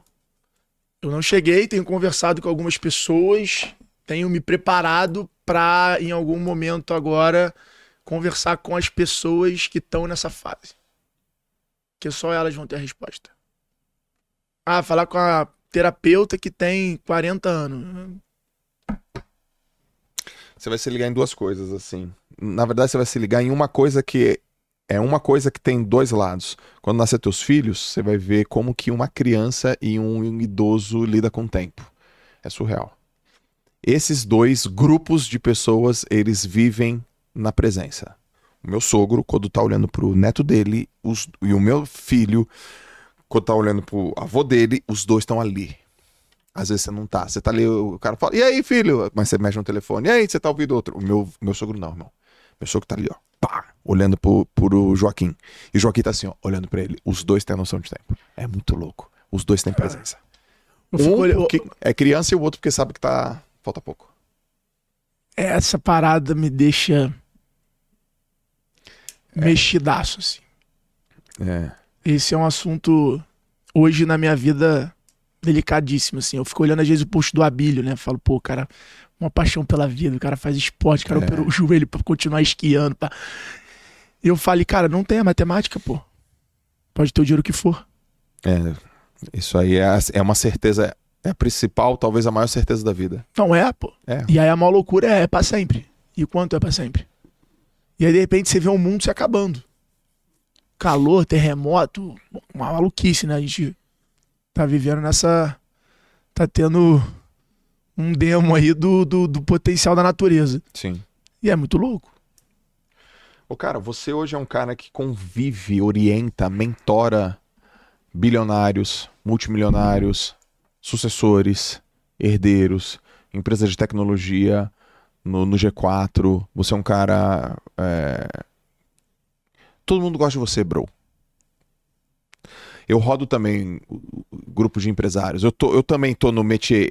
E nós estamos em métiers é, da mesma indústria, mas às vezes em grupos diferentes e que a gente se fala e todos os grupos que as pessoas falam do teu nome, todas as vezes eu só vi coisa positiva tua.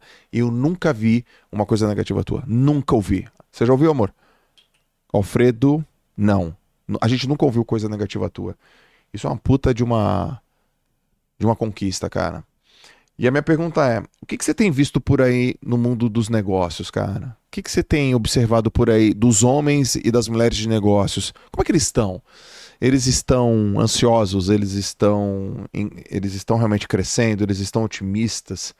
Você tem visto muita gente que são falsos ricos ou que são falsos moralistas? Você tá mais é, um realista otimista ou você tá mais um realista pessimista? Como é que você tá.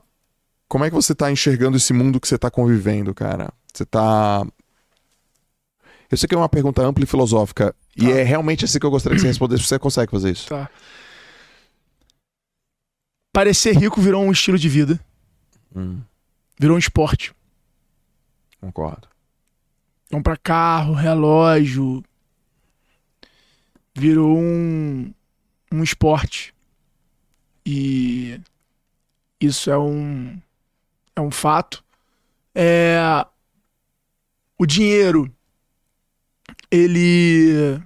Hoje, a gente vive uma era, uma geração, onde a gente tem muitas pessoas que ganharam dinheiro com pouco esforço. E aí, quando você ganha dinheiro com pouco esforço, a tua relação com o dinheiro é muito diferente. Uhum. Então você, pô, botou um milhão numa ação, virou 3 milhões, cara, a tua relação com esses 3 milhões vai ser diferente.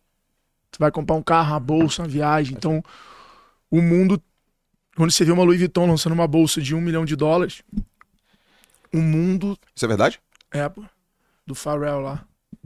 Nossa, tô alienado. É, Achei que foi um exemplo. é, você pega o catálogo de barco numa loja, na, na vitrine de uma loja na Europa, e tem barco anunciado de 150 milhões de dólares na vitrine. O mundo, é, financeiramente falando, é, e não, não que eu ache isso errado ou não, mas o, o, o- mundo que a gente vive é para muita poucas pessoas. Então realmente existe uma diferença muito grande assim. E eu vejo os empresários hoje numa busca muito grande por entregar valor para outras pessoas. É, conhecimento, talvez da nossa década agora, é o grande ouro. Então você viu uma década das pessoas querendo ganhar dinheiro em cima de conhecimento. Isso mexeu no status quo do mundo educacional. As pessoas não querem aprender com uma instituição, as pessoas querem aprender com alguém. E de forma descentralizada, de forma desconstruída. Certo. Então a forma como as pessoas estão aprendendo é uma forma completamente diferente. É o que tornou o mundo, mundo muito mais dinâmico, né? Nossos você vai para gerações antigas, as pessoas demoravam 20, 30 anos para poder ser rica.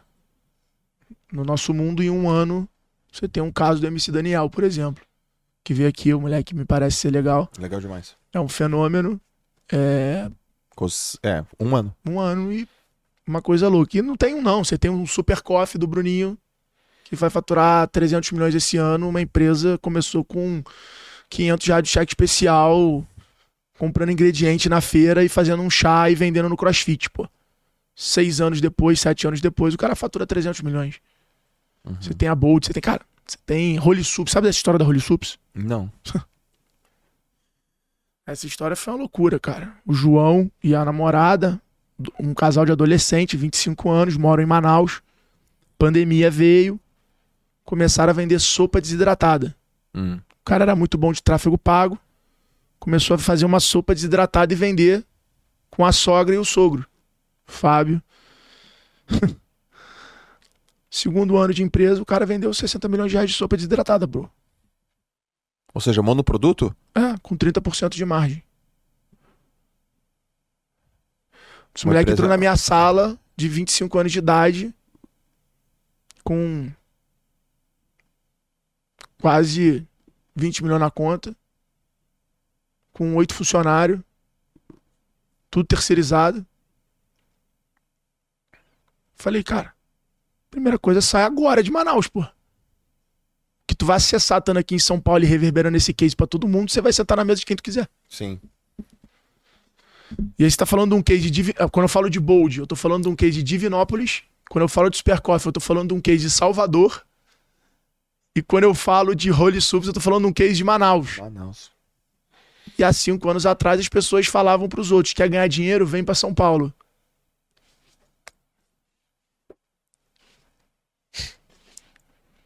Então o que a gente pode chegar de conclusão com esses fatos, não é um achismo do Alfredo, meu, é que o mundo está descentralizado. O mundo não é mais onde você tá, é onde a tua atenção tá. É onde teu esforço tá. Então, é, isso, isso, isso é bem interessante. E eu vejo os empresários entendendo isso. Então, quando você pega o First Class, quando você pega o G4 Club, você vê o quê? Você vê, cara, a galera se encontrando, a galera tendo essa troca. É, movimento gera movimento. Então, cara, eu, Alfredo, sou muito otimista com o Brasil quando o assunto é empreender. Uhum. Por quê? Pô, política. Política, o Brasil é o Brasil há 20 anos, 30, 50 anos. É, é isso sempre. É isso sempre. Você olha pro mundo, não é essa maravilha toda que a gente acha. Uhum. É... Então eu, eu, eu sou muito otimista, assim. Eu acho que o empreendedor brasileiro, por exemplo, pega a pandemia, o Brasil deu aula no mundo. Você quer uma informação relevante? Uhum. Vai nas empresas grandes, nos Estados Unidos, de varejo. Eu te garanto que 50% dos C-levels são brasileiros ou latinos. Que a gente é o varejo da raça, irmão. Da raça, da criatividade, do. O nosso empreendedorismo do Da Brasil não é da crença. oportunidade, não, pô. Não é do crédito, não. Nosso empreendedorismo do Brasil é do cara que ficou desempregado. É da empresa do cara que fechou e o cara ficou sem, sem FGTS porque o cara nunca recolheu. Sim. Nosso empreendedor do Brasil é o cara comprando a indústriazinha de bolo porque a mulher, a dona ficou doente, e o cara comprando, vendendo carro, financiando a casa, pegando dinheiro com a agiota e hoje o cara tem a indústria de chocolate com 100 lojas. Então, cara, no mundo atual, o brasileiro foi criado. No mundo que a gente vive hoje, volátil, instável, confuso, rápido, o brasileiro foi criado. Foi criado. Então eu olho pro mercado brasileiro, cara, a gente dando muita aula pro mundo. Uhum. Muita aula pro mundo. Não é pouca, não. E o empreendedor brasileiro, na sua grande maioria, pelo menos eu não sei se é porque a gente tá numa bolha e é o que a gente tem acesso, ele tá muito comprometido com a sua região, com os outros empreendedores. Então você vê hoje muito empreendedor fazendo mentoria, ajudando, pô, é muito empreendedor não preocupado só com o seu umbigo. Muito empreendedor querendo transbordar conhecimento, ajudar os outros. É, talvez, e aí eu volto a falar, talvez porque a gente está dentro de uma bolha, mas por outro lado, você pega a minha demanda, a tua demanda, ou seja, as pessoas estão sedentas por fazer parte desses grupos de pessoas. Sim. É, O que me preocupa é que, cara, se esse grupo de pessoas que pensam muito igual, a maioria tem uma visão política muito alinhada, tá se unindo, o que que tá acontecendo com outro grupo de pessoas?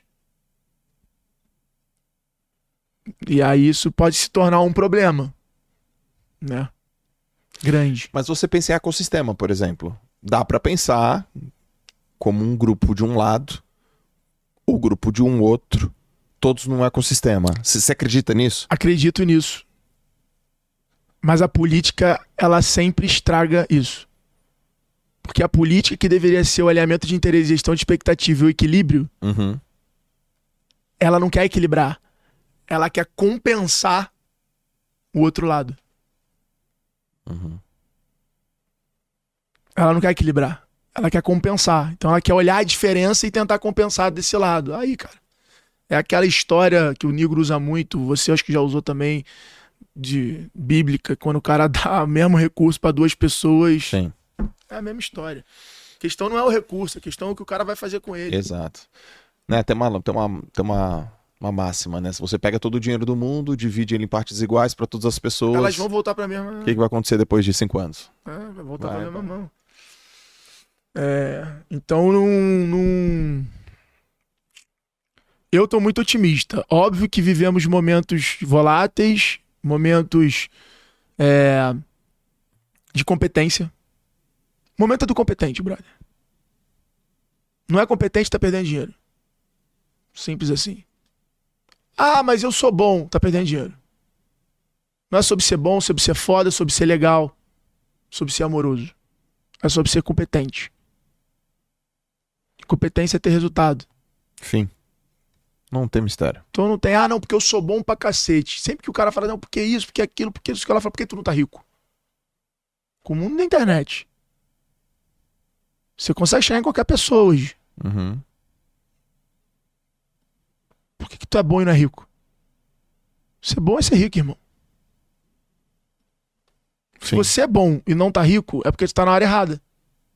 Uhum. Não tem esse coitadismo de, ai, mas é porque ah, não tem. Não. Não tem, pô. Tu era professor de natação, pô. É verdade. Não tem essa. Tu foi cutucando, tu foi renovando tua ambição, tu foi provocando, tu comprou curso, tu vendeu carro pra ir no eu curso. não você... sosseguei, irmão. Pô, tá Eu não maluco, sosseguei, pô. cara. Não sosseguei. Eu falei, legal, gosto disso aqui, mas não é aqui. Entendeu? Pô, sou bom aqui. Você era bom no Instituto Neymar. Pra O caraca. próprio pai do Neymar me falou: João era foda. Mas era pequeno. Você falou, porra, eu sou bom aqui, mas não sou competente. Porque eu não tô rico. Então, às vezes, a gente romantiza o dinheiro. É isso aí. Eu acho que tem que parar de romantizar o dinheiro. O dinheiro é o indicador do sucesso. O dinheiro certo. Não tô Obviamente. entrando em questões de dinheiro errado. Nunca vi você falando de aposta. Nunca... Então, assim, não tô. Sim. É, é, eu idem, assim. O, o meu voto do casamento foi muito legal, foi muito sobre isso, né? Foi sobre a busca do sucesso Sim. incansavelmente, sempre da forma certa, Sim. até eu ressignificar o sucesso.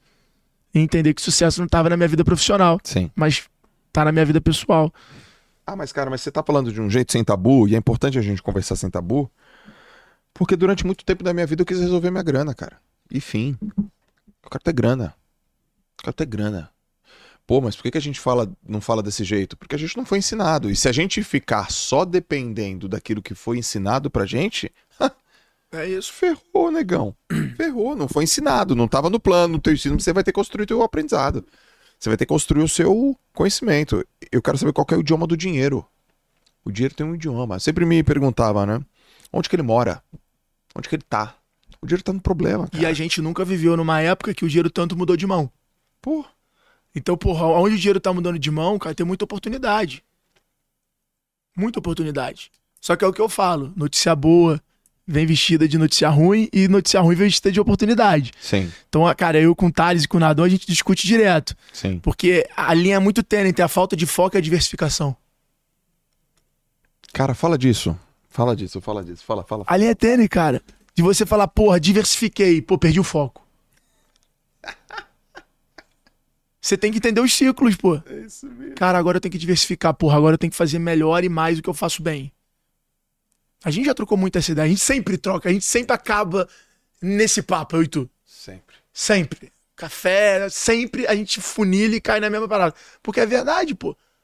Entre é, um negócio que só dá receita ou um ecossistema que constrói um Ou, ou patrimônio? ele agrega valor, ou ele retém teu cliente, ou tem algum outro, outro efeito colateral, ou ele é estrategicamente te posiciona, negócio do carro, negócio do relógio, tá? Cara, é, é, é um quebra-cabeça que as peças vão mudando de cor. Então é uma linha muito tênue entre você discutir, puta, vamos diversificar agora? Pô, mas se a gente diversificar agora, a gente vai perder o foco, a gente tá no momento de traction, a gente tá no momento de tração. Quando você tá no momento de tração, se você diversificar, o que, que vai acontecer com o teu carro? Vai capotar, porra Sim. vai derrapar. Então, quando tu tá no momento de tração, é roda reta e acelera e vai. Roda reta. Porra, sai. Aí você pode falar, porra, vamos virar pra cá, vamos virar pra lá. Porra, vamos olhar no retrovisor. Mas quando você tá desatolando o carro, tu não olha no retrovisor, irmão. Você olha pra frente, porra. É, é- essa é uma discussão que a gente tem bastante, assim, por isso. Porque quando você vai construindo um ecossistema, você vai tendo muita oportunidade. E aí vai ficando um jogo ali de você conseguir. Pô, imagina o Adib, a case da Carmed. Imagina você falar assim: caraca, eu virei uma distribuidora pra farmácia pequena. Agora eu vou pegar uma chips, vou pegar e vou começar a vender para farmácias pequenas. Sim. Porra. Como tira ele do- da direção dele? Ele falou assim, pô, eu sou chamado muito para dar palestra. E eu gosto muito, Jorge, de falar. E eu gosto de contribuir. Mas quando eu olho a palestra, o lugar e o tempo de voo, eu falo, não, não, me deixa vendendo remédio aqui. E- Então ele fica nessa... E é isso. E aí você vai construindo essa agenda que pra mim é a palavra de 2024. Qual? Agenda. Agenda. Agenda. O que, é a beleza de uma agenda? A capacidade que você tem de conectar acontecimentos e criar eventos. De forma que um alavanque o outro. O nome, o nome, da, o no- o nome do, do nosso ano foi eficiência. É o nosso também. E a gente foi eficiente. A gente, a gente, a gente, a gente pedalou na descida. Porque na descida você para de pedalar, né? A gente pedalou na E descida. tu perde controle. Perde controle. Quando tu para de pedalar na bike na descida, normalmente tu perde controle. É, É igual o carro. Se tu bota no ponto morto na descida, vai dar merda, provavelmente. sim. Você tem que sempre manter o carro engrenado e acelerando um pouco pra você ter o controle dele. Meu irmão, a gente pedalou na descida e a gente cresceu de uma maneira surreal em 2023, né? É Aqui a, a nossa holding. A gente não foi tão eficiente, mas depende, né? Se a gente olhar o resultado final, a gente foi eficiente pra caraca. É, sabe aquele cara que ganha um 50 livre na raça, com os braços tudo torto, né? Sem óculos, pá, quando bate a mão campeão? Foi, foi a gente. Cara, a gente arregaçou muito, cresceu em todas as áreas, assim. Ah, ano que vem, Essa tua palavra ocupou um espaço, sabe o, o- a cobertura que você comprou? Então ela ocupou um espaço, uma cobertura aqui no meu cérebro também. é uma bela palavra, cara. Agenda. Eu provoco as empresas que vão no G4 eu falo a mesma coisa. O que, que é marketing? Agenda. Calma. Fala mais disso. O que, que é O marketing? que, que é marketing? Agenda. Capacidade de você criar uma agenda conectada, pô. Marketing é isso, pô. Pô, vou lançar o livro, vou fazer um evento, aí eu vou no podcast do fulano, aí eu, pô, lanço hora H, aí eu faço o negócio. A capacidade que você tem, a beleza que você tem.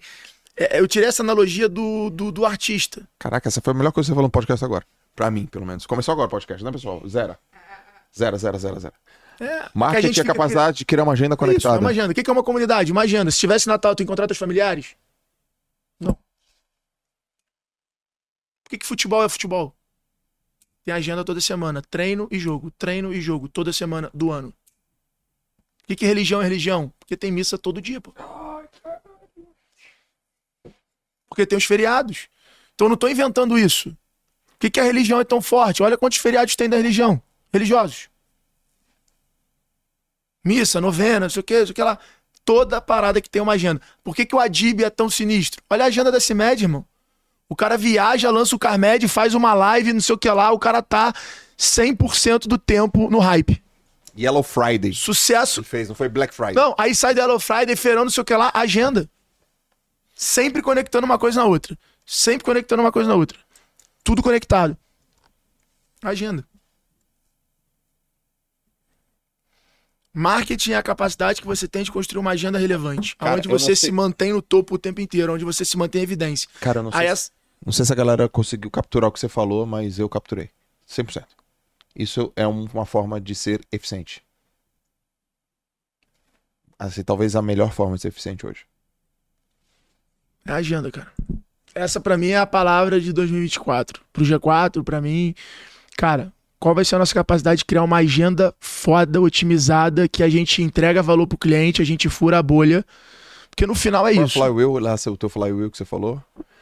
Você falou pra mim no teu casamento. É, furar bolha, construir LTV, É, criar não, valor pro cliente. é, basicamente é fazer com que as pessoas saibam que você existe, fazer com que elas se lembrem de você, fazer com que elas se interessem por você, fazer com que elas queiram você, elas te desejem e elas te amem. Tô na folha 3. E marketing basicamente é o quê? Todos esses pontos numa parede e o que, que eu faço para cada um deles.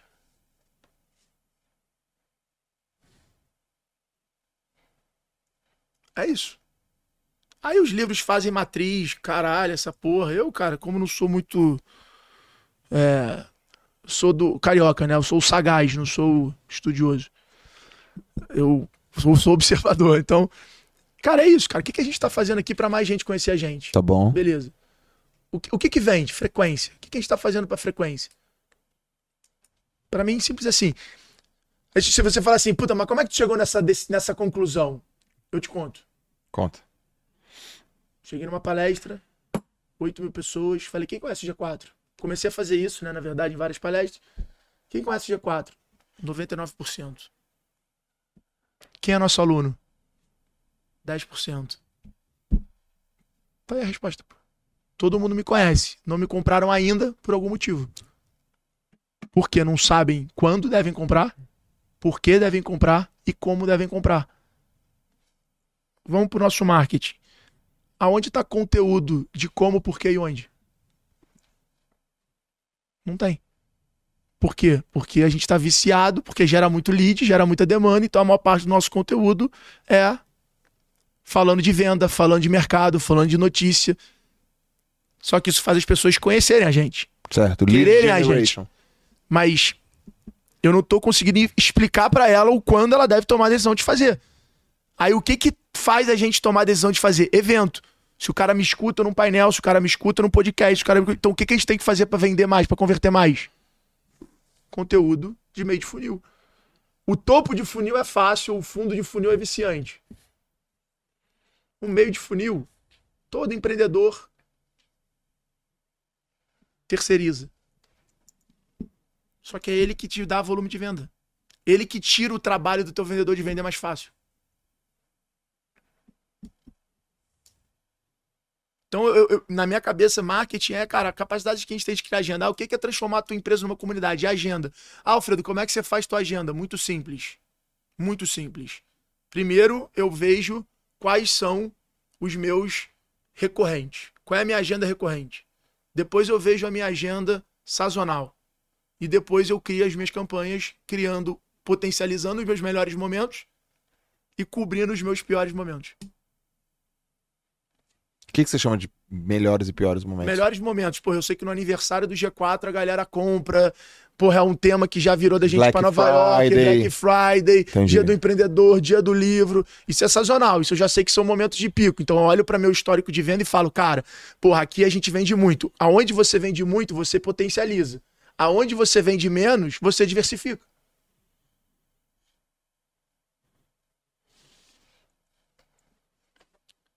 Cara, você, você, você hoje acha que a galera te vê como um quê? Por exemplo, eu tô anotando aqui, você já tá falando de vendas. Aí daqui a pouco eu anotei, você tá falando de IPO. Depois eu sei que você é um cara que a gente vai falar da- de marca, que você tá estudioso de marca. Pô, mas eu te conheci lá cedo, bora varejo, bora vender. Hoje você, você acha que seu, seu expertise é negócio? É um olhar amplo de negócio? Você é um cara mais. Você tem um olhar mais de escala, de expansão? Você tem um olhar mais de gestão? Você não tem um olhar mais de psicologia, mais Cara, matemática? tá Qual é a tua falando a- parada? a- a- a- o que eu, Alfredo, acho seria um criatividade de negócio. Eu concordo. Seria tipo Você é o cara mais criativo cria- que eu conheço. criativo business ali, creative business ali. Não, sei e, e- e- faster. É, tipo, Você é, é, muito. Você é mais rápido de todos. Você cria. Você une. Ó, vou falar, vou, vou, vou cantar aqui a bola. Você é um puta aglutinador. Você aglutina rápido. Você cria. O que que é criar? Você cria uma parada que ela não existe. Você compõe uma parada que não existe. Você junta tó, isso, você aglutina a pessoa. Você mostra o dinheiro que tá na mesa com muita facilidade. Você tem facilidade para ter a mesa. E tem uma parada que eu reconheço em você. Qual foi o dia que a gente se viu lá em Gramado? Foi Gramado, Lalas? Tem quanto Foi. tempo lá em Gramado? um ano. Um ano. Foi, foi, a- foi abril, maio de 2021, E 22. 2022, né? 2022. Tem uma coisa que desde aquela época, desde aquele dia batendo um golfe lá, nem sei se fala bater golfe, né? Acho que é jogar golfe, né? Então viram que eu já não entendo. Ser um cara que tem uma puta de uma leitura. É. Você tem leitura de campo. Meu pai sempre me forçou muito a isso. Teu pai? É. Por quê? Ah, ele sempre, eu sempre chegava no restaurante. Eu lembro desse exemplo, né? Eu chegando no restaurante e falando assim: caraca, esse aqui é o melhor restaurante do mundo. Ele falou, por quê? Não, porque vive cheio, mas cheio quanto? Então ele sempre me forçou a pegar. Então chega, eu lembro das cenas assim na minha cabeça. Eu chegava pra aqueles palitinhos de, de, de, né, de, de dente de restaurante. Aí eu ficava tirando assim pra ficar brincando. Aí meu pai falava: já contou quantos tem aí? Quantas caixinhas tem em cada mesa? Quantos? Então meu pai sempre me forçou muito a fazer isso. E é louco, porque essa criatividade eu vi. É, é genética do meu pai. Eu sei que é. Sim. Por quê? Meu pai nunca comprou uma carreta. Meu pai sempre fez a carreta. Meu pai comprava o barco e modificava o barco inteiro. Meu pai comprava o capacete e mudava o capacete inteiro. Tudo do meu pai era transformado. Então meu pai sempre foi esse cara combinativo. Sabe? Certo. E aí, pô, eu sempre tive muita inspiração no Murilo Gun, sempre tive o Fred, o Fred GL da Tati, o Nizam. Então eu vim desse universo da publicidade. Sim. Só que eu achava que eu ia ser um criativo, achava que eu ia criar slogan, achava que eu ia fazer arte. Certo. Quando na verdade eu me encontrei usando a minha criatividade para negócio. Escala mais, então, mais cara, dinheiro. é, hoje pode ser um contrato de M&A, pode ser um contrato de earnout, um modelo de franquia, de, de media for equity, de parceria. Peguei. É, eu, eu, e eu falo muito isso, eu falo assim, cara, existe sempre a possibilidade de criar dinheiro. Agora se liga nesse dado. Sempre existe. Esse ano teve o Fórum Econômico Mundial na Suíça, todo ano tem. Saiu o relatório do Fórum Econômico Mundial falando das, ah, das, das competências mais desejadas, mais requisitadas para os próximos cinco anos. Sabe qual é a primeira? Exatamente essa aí. Sério? É, Não sabia. que é pensamento criativo. A segunda é pensamento analítico. Então, a competência mais desejada, eu vou te dar esse estudo. Você deve ter, se não tem, eu vou te dar. A competência mais desejada para os próximos cinco anos, mais requisitada é pensamento criativo. É porque a analítica a inteligência artificial vai dar, né? É. Então essa e- eu terceirizo. Exatamente. Então a minha fica mais cara. O quanto você acha que a inteligência já vem aqui agora? Quanto você acha que a inteligência artificial vai acabar e em quanto tempo com tudo aquilo que é lógico e, e robotizável? Quando nasceu a internet a gente, e o digital, a gente achou que o papel ia acabar. Uhum. A Suzano nunca teve um resultado tão grande igual ano passado. Então eu não acredito que a inteligência artificial ela vai mudar. O que eu acredito é que a inteligência artificial ela vai dar muito mais acionável aos dados do que a gente tem hoje. E eu tô falando de uma realidade de cinco anos. Certo. Então, a inteligência artificial, a- hoje, o que, que acontece na maioria das empresas? O nível intelectual de quem está pensando em estratégia é absurdamente maior do que quem está no tático e absurdamente maior, infinitamente maior de quem está no operacional. Então, existe um abismo intelectual que eu chamo. Tá bom. A inteligência artificial eu acho que vai diminuir esse abismo, Para esses dois níveis. porque ela vai terceirizar a inteligência pro cara que não tem. Desde que. Então te- tem empresário falando assim: não, eu não, preci- eu não vou deixar o meu time usar inteligência artificial.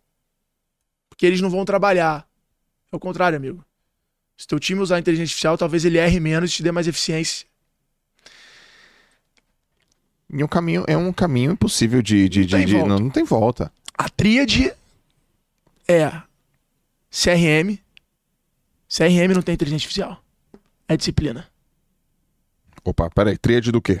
Você vai chamar tríade do quê? Pra. Futuro das vendas. Tá bom. Não basta ter cliente. Tem que conhecer eles. Tu sabe qual horário ele te responde melhor? Sabe se ele prefere áudio, vídeo ou texto? Tu sabe o nome dele, o nome do cachorro, se ele viaja, o que, que ele gosta, o que, que ele faz. Você só vai ser interessante se você souber o que outra pessoa quer. Por que, que hoje tu me fez chorar quando eu cheguei? Porque tu fez um puta vídeo pra mim de recepção. Depois que começou o podcast, tu me deu a porra de um presente do Ayrton Senna. Você conhece quem vem aqui. Você hoje é o melhor perguntador do Brasil. Botar alguém pra perguntar, qualquer um pergunta. Agora, fazer a pergunta que você tá fazendo sem ter um roteiro, conhecendo porque você me estudou antes. Você desenhou na tua cabeça. É, então, CRM não tem segredo, não tem automação, não tem nada. É a disciplina do teu time colocar a informação lá dentro. É igual malhar. Você não terceiriza a tua malhação. Uhum. Você pode até ter um personal. Você pode até pagar uma academia. Você pode fazer uma academia dentro da tua casa. Mas você tem Mas se lá. você não for lá, é a CRM. Se teu vendedor não botar a porra da informação. Se ele não documentar o que ele falou com o cliente. Você nunca vai conhecer teu cliente. E o principal, se você não fizer as perguntas certas, você não vai ter informação para te dar o insight certo. O cliente é a principal fonte de estratégia. Opa. Vamos lá. A DIB, 30% da agenda dele facilmente é visitando farmacêutico. Benchimol, maior parte da agenda dele na XP é visitando os agentes lá autônomos, as empresas, os clientes, os eventos. Caíto visitando loja, Rony visitando loja. Por acaso, todas as empresas que hoje estão se diferenciando e liderando os seus segmentos são obcecadas pelo cliente. Todas. A agenda dos caras é o cliente. Ou seja, a grande ideia do teu negócio não está na tua reunião de diretoria. A grande ideia do teu negócio tá no teu cliente. Agora, se você perguntar para ele se o cafezinho tá bom, se a água tá boa, se o pedido chegou no dia, não tem como ele te ajudar. O cliente é o melhor consultor de um negócio. Só que até o melhor consultor do mundo, se você só fizer pergunta idiota, vai vir uma resposta merda. Então as pessoas têm que aprender a fazer perguntas. E você tem que ter essa humildade intelectual. E aí a dica que eu dou na minha aula é crie o comitê do cliente. Crie o comitê do cliente.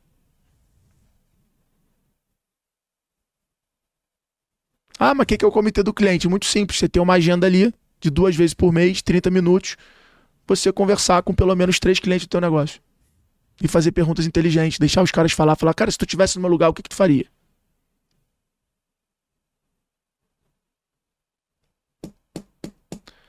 Segundo, Big Data. Big Data, as pessoas hoje, elas têm os dados, mas elas não enriquecem e não organizam. O segredo de ter dados tá na organização deles. O que acontece com toda empresa hoje? Aqui deve acontecer. Ah, vamos fazer uma ação, vamos. É, vamos pegar os clientes assim, assim, assado para fazer isso, isso, isso. Tá, fudeu, virou um carro na tua empresa. Não, pega no CRM, não, baixa lá no RP. Não, pede pro marketing. Não, isso tá no financeiro. Hoje tem muito pouco acionável nos dados.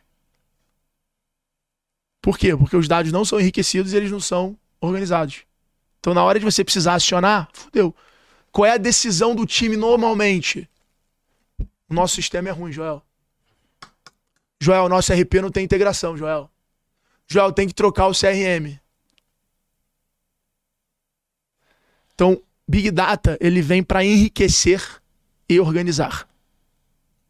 E aí entra a AI como maestro disso tudo, dando acesso aos dados, né? Acionando os dados. E aí, cara, você vai dar um comando e aí aí vai falar: "Não, não, relaxa, pô. Deixa que eu vou no RP, deixa que eu vou no CRM, tá aqui, ainda te recomendo isso aqui". Então, cara, o poder dessa tríade em vendas é absurdo. E o mais legal, né? A gente tá vendo isso nascer de forma democratizada. Então não é dinheiro, não é ah, muito caro essa tecnologia. É uso. O cara tem inteligência de uso. A gente recebeu semana retrasada da Microsoft um reconhecimento como a empresa de educação mais avançada em uso de AI da América Latina. A gente tem hoje 40 devs, nosso sócio João, ele é obcecado, ele tem agenda só em cima de AI. Uhum. A gente aumentou nossa conversão em 59%, 59% usando exatamente isso aí. Essa tríade. Hoje, o cara vira lead, o, o Big Data vai enriquece os dados com informações da empresa e daquela pessoa na internet, Uhum. forma um bullet point pro SDR ter mais chance de marcar reunião, recomenda qual tipo de pitch que ele deve ir para aquele cliente de acordo com qual canal ele veio. Uhum. Então, se ele veio do meu Instagram, pô, ele vai usar o Alfredo, o livro do Alfredo. Se ele veio do, Thales, se ele veio do site, se ele veio de um evento. Aí faz a ligação, a ligação é gravada, ela é transcrita e a inteligência artificial ela pega todos os, os pontos que o cara falou e quebra as objeções pro vendedor saber todas as quebras de objeção que ele vai precisar usar em cima das objeções que o cara usou para marcar reunião com o SDR.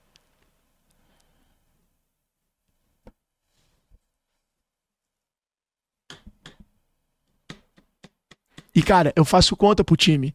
Que animal, mano. É, Que animal. Que animal. E aí, Lalas, tá... qual é o teu sentimento agora? focada.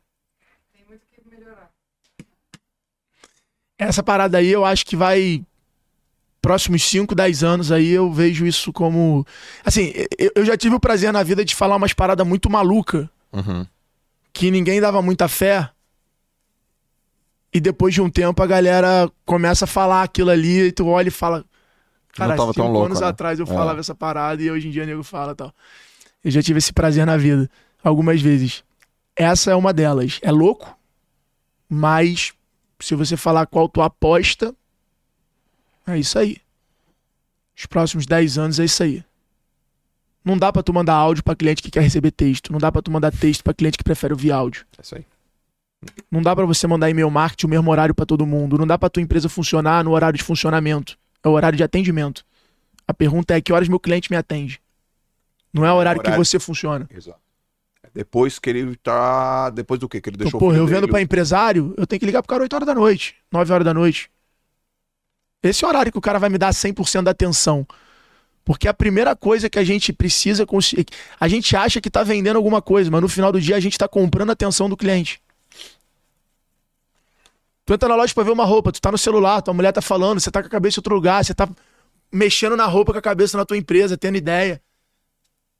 Primeiro, primeira vitória da empresa é conseguir tua atenção. Quantas vezes tu foi num lugar, botou a mão no tecido, sentiu o tecido e não levou? Sabe? Tipo, você ficou presente ali. Falou, cara, aí roupa virou uma parada na tua cabeça. Que foi uma coisa que eu encontrei no kitesurf. O kitesurf hoje é, sem sombra de dúvidas, o lugar onde eu fico mais presente, onde a busca pelas, pelo significado da velhice Aham. some, casamento, trabalho, sociedade, tudo. Eu fico olhando pra pipa falando, não dá pra fazer merda que eu vou tomar-lhe um arrastão. Eu vou capotar. Mas é isso. E, e venda é isso. Eu falo isso pros vendedores. Não dá pra você vender pro cara que já leu dois livros, já foi uma palestra, igual você vender pro cara que o João indicou, que você vai vender. Então, assim, anota aí, turma. A gente sempre ouviu falar em qualificação de lead. Mas mais importante do que qualificação, do que o cara ter as características e atributos para ser teu cliente, é qual é o nível de consciência que esse cara tá de comprar você. Então hoje eu separei score lead, que é, cara, o quanto esse cara realmente Aham. é o score para ser meu cliente e qual é o nível de consciência que ele tá do nosso negócio. Ele já fez alguma imersão em mentoria? Porra, ele já sabe o valor que tem. Ele já foi numa palestra e tal, ele já sabe. É diferente do cara que recebeu a medicação e nunca sabe. Então eu sempre preciso é, matematicalizar essas essas duas coisas assim. Eu acho isso aí hoje pra mim em venda muito muito importante. E no varejo aí já é um, um play de usabilidade, de loja, né? De, a gente tem um projeto na CA muito legal chamado Loja Perfeita, né? Que a gente Uhum. tem é, discutido muito sobre isso, assim. E aí as discussões são muito, muito loucas, né? Discussão, eu lembro de uma que eu tive lá com, com, com o Levi, que eu falei. Será que o nosso investimento em marketing deveria ser igual ao do Outback? Aí ele. Como assim do Outback? Falei, será que o Outback tem mais retenção porque o garçom, ao invés de ser um garçom, é um universitário? E aquele custo a mais do salário de ter uma pessoa melhor aumenta em três, quatro vezes a conversão? Uhum. Será que a gente não deveria fazer esse teste AB na loja? De ter pessoas de outro perfil. Porque a gente só fala de perfil do cliente, né? Uhum. No final do, do dia é match, né? É Tinder, Tinder das vendas. É match entre o perfil do vendedor e o perfil do comprador. Por quê? Porque quando você bota pessoas que têm o mesmo interesse, a conversa vira interessante e não interesseira. Eu vejo que a Chili Beans faz isso muito bem. Muito bem. A Chili Beans faz isso muito, bem. O cara que tá lá pra Reserva te. faz isso bem. A reserva faz bem também. O cara que tá lá pra te vender É um brother. é um brother. Parece muito com você. Você fala, pô, cara, ó, eu pô, te olhando aqui no teu estilo. Acho um que esse brother. óculos ficaria melhor em você. É um Aí você brother. fala, pô, pode crer e tal. É verdade, mano. Ô, cara, você tá estudando isso aqui como nunca. Todos somos uma marca. Teu novo livro eu li num voo. Amei. Amei. Profundo. é, técnico ao mesmo tempo, com vários insights.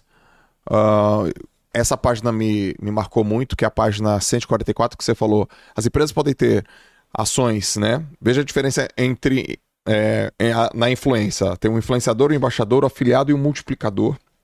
Eu nunca tinha visto isso. Eu falei, putz, ó, algumas empresas eu posso trabalhar como influenciador, outras como embaixador, a outra como afiliado, outra como multiplicador. Isso é muito interessante. Por que, que você foi para essa área? Ou se você já estava nela, por que, que isso está tão forte em você? Eu acompanho teu conteúdo. O que, que você tem. O que você tem para dizer com relação à influência, cara? Porque ó, Cara, todos somos uma marca. é. O que, que acontece? Quando eu comecei, eu comecei no e-commerce. Era ali a minha oportunidade, era ali que eu enxerguei uma grande chance na minha vida de mudar de vida. Quando eu vendi a X-Tech, a gente falou no último podcast, eu tinha 32 mil reais na conta, então eu tava assim, pedalando, patinando. É, e aí no e-commerce eu falei, opa, acho que é aqui. E o, a minha grande execução na X-Tech foi a construção de ecossistema. Foi a minha criatividade de conseguir dinheiro de meio de pagamento pra pegar lead pros caras. Aí eu pegava o lead que eu vendia pro cara e vendia a loja pra ele. Aí eu vendia o mesmo lead pro cara do RP, o mesmo lead pro cara da ferramenta de e-mail marketing, pegava dinheiro de todo mundo. Aí eu não precisei pegar investidor. E aí quando eu vendia a empresa, eu tinha 80% da empresa. Então essa minha forma de pensar que veio da, da publicidade, que foi a minha formação, é, no início virou o cara que fazia isso nos bastidores, mas o que eu ia lá falar na frente, como canal de venda, era e-commerce. E aí eu percebi que o e-commerce não interessava a todo mundo. E aí eu comecei a falar de empreendedorismo. Eu percebi que eu precisava abrir mais a minha bolha porque eu já estava muito consolidado no meu nicho. Certo. Aí eu fui para empreendedorismo e acabei usando a minha própria história para poder é, e furando a bolha, na época do e-commerce. Um certo dia eu vi que a tara das pessoas por vender mais era algo que chamava muita atenção de uma palestra, de um evento. Os palestrantes que mais tinham cachê eram de vendas. As palestras que mais lotavam no Sebrae eram de vendas. Então eu falei, opa, as pessoas procuram vendas, mas elas no final não sabem o que vão encontrar. Então eu fui muita palestra de venda que no final era motivacional. Aí, opa, eu posso falar de vendas e 30% falar de cara. E sabe um dos canais que você vende mais? Tendo uma loja virtual. Então eu comecei a pegar e a falar de vendas. E, e foi numa época de uma virada e uma exposição profissional muito grande. Né? Vendi a empresa para Vetex, saí na Forbes, na, na Under 30, né? Fui quase Under 30, mas eles fizeram por conta da venda. Eu bati um bid de venda online no ano, então eles fizeram uma matéria super especial. Sim. Camarote, super amigo, um queridíssimo, um cara também super inspiração. É... Fizemos então. Me posicionei em venda. E aí, cara, a Roseli me convidou, falou: Cara, vamos fazer teu livro. Teu livro. E eu tinha pegado esse movimento de bora vender e potencializado ele. Falou, cara, teu livro tem que ser bora vender, tal, papapá. Falei, cara, é isso, bora vender. E aí, cara, eu me consolidei em venda. Só que a- a- o meu ponto de, de, de. Meu lugar de potência Aham. sempre foi em marca, em ecossistema, em comunidade, em desejo, em relacionamento. Em humanizar negócio. E, cara, eu vivi isso, né? Meu Instagram ele é, ele é desde 2012 e ele tem, sei lá, 5 mil posts. Então, assim, eu sempre vivi. Eu vivi a parte do preconceito. Eu vivi a parte da zoação. Eu vivi a parte da permuta. Eu vivi a parte do cachê. Eu vivi a parte do Media for Equity. Eu vivi a parte. Então, eu vivi todas as etapas da- da- da- do, nas- do surgimento dessa ferramenta. E aí eu comecei a falar, cara, esse é o marketing contemporâneo. Então, o que, que eu cheguei? Qual foi a conclusão que eu cheguei? Todo negócio. Eu vou dar um dado que talvez você nunca tenha se ligado. Vamos falar. Muita gente se questiona se deve ter ou não Instagram pessoal, se deve ter Instagram público, se deve produzir conteúdo. Você deve receber muito isso. Eu vi até que tu lançou uma mentoria sobre isso. Sim, influência. Então vamos lá. Vou te dar esse slide para tua mentoria. Fabrício Bloise, CEO do iFood, 70 bilhões de faturamento, a, a- a empresa brasileira admirável no mundo todo. 220 mil seguidores, posta po- conteúdo todo dia de empreendedorismo, de inovação, de negócio, de gestão. Pedro Bartelli, da Vulcabras. João Adib, Guilherme Benchimol, Caíto Maia, Abílio. Semesato, Abílio. Pô, meu amigo, Luiz Helena. Luiz Helena, esquece, pô. Isso não é mais uma discussão. Sim. Você não faz o Instagram pra só vender, você faz o Instagram pro teu time te admirar, pô. E o CAC é o mais barato que tem, é o CAC do, do, do Instagram do dono. Pô, é pro teu time te admirar, é pro teu cara falar, cara, eu trabalho pra esse cara, é pra tu abrir porta, é pra tu ter facilidade de marcar reunião. É a ferramenta mais transformadora de negócio da, da última década, sem sombra de dúvida. Ah, sem sombra de dúvida. E aí eu comecei a olhar pra essas empresas e falei assim, cara, sabe o que essas empresas têm em comum? Elas usam conteúdo pra atrair o cliente. Elas investem em autoridade e influência pra converter. Uhum. e elas entregam uma puta experiência pra viralizar. Porra, é, é isso.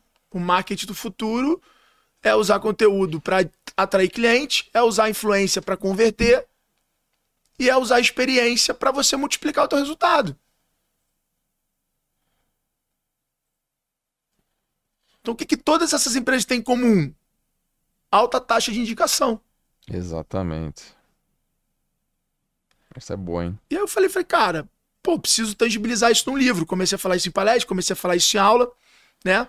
E aí você conecta isso aí com três R's de sucesso.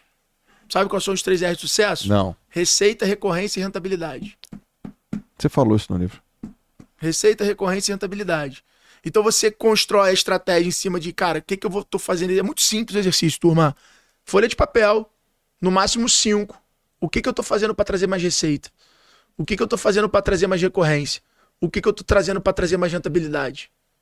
E você vai perceber que algumas iniciativas suas, elas ficam presentes nos três R's. Você já sabe onde você tem que focar. Se você achou um negócio que te traz receita, ou seja, te traz cliente novo, Ok. que te traz recorrência. Você não precisa ficar vendendo pro mesmo cara várias vezes. Ok. E é muito rentável? Ok. Meu amigo, você já sabe o que você tem que fazer da tua vida. Eu, eu sei uma estratégia do 3S. Você sabe qual que é, amor? Lala? Podcast.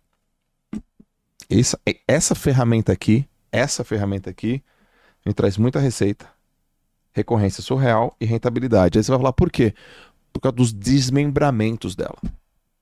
Porque gera conteúdo, gera influência, gera experiência. Eu aposto em experiência. Faz um teste ano que vem. Claro, eu vou te arrumar um dever de casa. Você vai escolher 10 patrocinadores que você gostaria de ter. Tá bom? E você vai convidar esses 10 caras pra gravar o podcast com você. Ok. Eu duvido que a tua conversão não é 30%.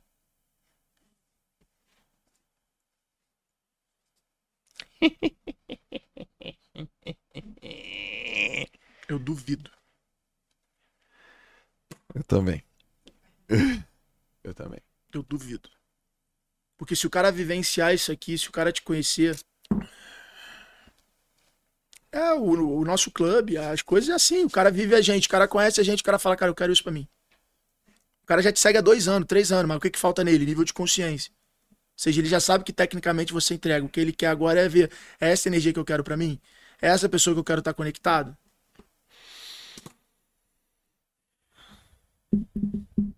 Eu, eu gosto de fazer esse exercício de simplificar as coisas, cara.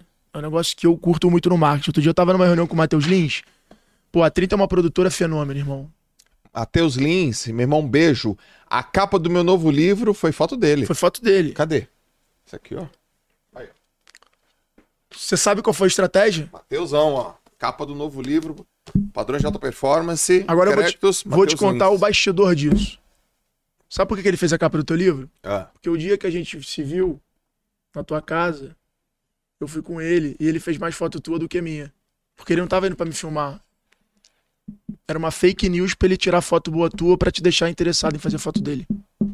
danadinho. Eu fiz isso com Paulo Vieira, com Thiago Fonseca, com todo mundo. Danadinho.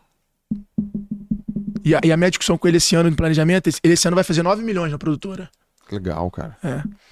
E a minha provocação com ele, eu falei assim, cara, o teu marketing não é, ah, vamos discutir ação, CAC, não. O que, que você vai fazer para ter mais cliente? O que, que você tá fazendo para cobrar mais caro? O que, que você tá fazendo para vender mais pro teu cliente? Teu marketing é isso aqui, meu amigo. Teu desafio agora é criar iniciativas disso e construir uma agenda. Acabou. Para com essa pá, marketing de relacionamento. Tá? O que, que a gente ah, vai fazer disso? O que, que a gente vai fazer? E outra. Como é que você faz o teu cliente lembrar de você todo dia? Pegando a melhor foto dele, imprimindo um quadro pra ele botar na casa ou na sala dele. Ele todo dia que olhar pra aquela foto vai falar: Foi a 3017 que fez isso aqui. Transforma a sala do teu cliente no teu outdoor. E ele não vai ter um dia que ele não lembre de você. Alfredo é bom, né? Você tá danado, hein, mano? O que que foi? O que que é, mano? O que que foi? Emagreceu? O que que tá acontecendo? Casamento, casou, ficou afiado desse jeito? Ele não tava com esse cérebro afiado. O que que é? Nossa, Super Coffee. é o super... é o amor. O que que é isso aí que, que tá acontecendo? Que eu, eu já anotei... Eu, você é o cara que fez eu anotar mais página em toda a história do podcast. Já começa por aí. Eu anotei... Tô, tô na quinta já. Já tomei cinco decisões. Viu, Lalas? Eu também aqui, tô só. Quantas decisões você tomou? Eu tomei cinco. Eu três. Tô, tô quase pra tomar a sexta aqui. Mas aí depois que eu, dar o- eu apertar o disrec. Meu irmão, tu tá muito afiado. Quer ver uma, uma que eu vou fazer ano que vem que tu pode fazer? Ah. E eu acho que ideia, é- na minha cabeça, é se compartilha. Porque a- o, mérito é de, o mérito é de quem executa, irmão. E o meu time, às vezes, não executa minhas ideias. Então, se os outros fizerem, também eu tô cagando. Certo, Eu quero ver elas vivas. certo. E não quero crédito. Graças a Deus passei dessa fase de querer crédito. Podcast. Você que é empresário aí, dono de contabilidade, advogado, construtora, imobiliária. Podcast tem dois caminhos: qualidade e quantidade. Quantidade ninguém nunca fez. Tá. Eu quero fazer no que vem. Vou contratar uma, uma perguntadora, vou botar ela sentada e vou entrevistar oito clientes por dia. 40 minutos. Objetivo de três cortes. Faz a conta aí. Quanto. e no ano todo? Você vai ganhar. Você vai ganhar. Aí você vai falar assim, pô, mas não, não, vai, campeão. não vai ser mais assistido. Não, Tô não. cagando, vai ser a minha maior ferramenta de indicação de negócio. Não, não, não, não, Eu tô de frente pro campeão, você vai ganhar todo mundo. Você vai ganhar. Porque o algoritmo. Porque podcast nem todos são discussão. Tem pessoas que querem pegar o corte. É o corte que alcança. Certo. Então, se eu boto o meu cliente fazendo a pergunta de quando ele contratou o G, quando ele tomou a decisão de fazer o G4, por quê? E o que, que ele aprendeu e, e impactou a empresa dele, eu gero três cortes por episódio. Eu preciso de 30, 35 minutos para fazer cada episódio. Se eu faço oito por dia, 3 vezes 8, 24. Vezes 5, 130. 120. Vezes 4, 480 posts de cliente por mês. Você vai ganhar. final de seis meses faz um livro. Aonde esse cara vai querer dar o livro? Tu acha que o teu cliente que tá num livro não vai querer dar para os amigos dele? Vai. Empresário? Usa a AI pra transcrever, arredondar, melhorar. Usa uma generativa pra criar uma foto. Se liga nessa parada. Tu quer tomar. Já tomou duas, né? Tu já tomou uma na entrada. Já tomou uma na miúca. Vai tomar outra. Bota aí, Dina. Bota na tela. Tu, tu, acha que é o quê? Dá uma look aqui, ó. O que, que a gente acabou de fazer na, na, na- na generativa aqui, ó. Bota na generativa aqui, ó. Que loucura.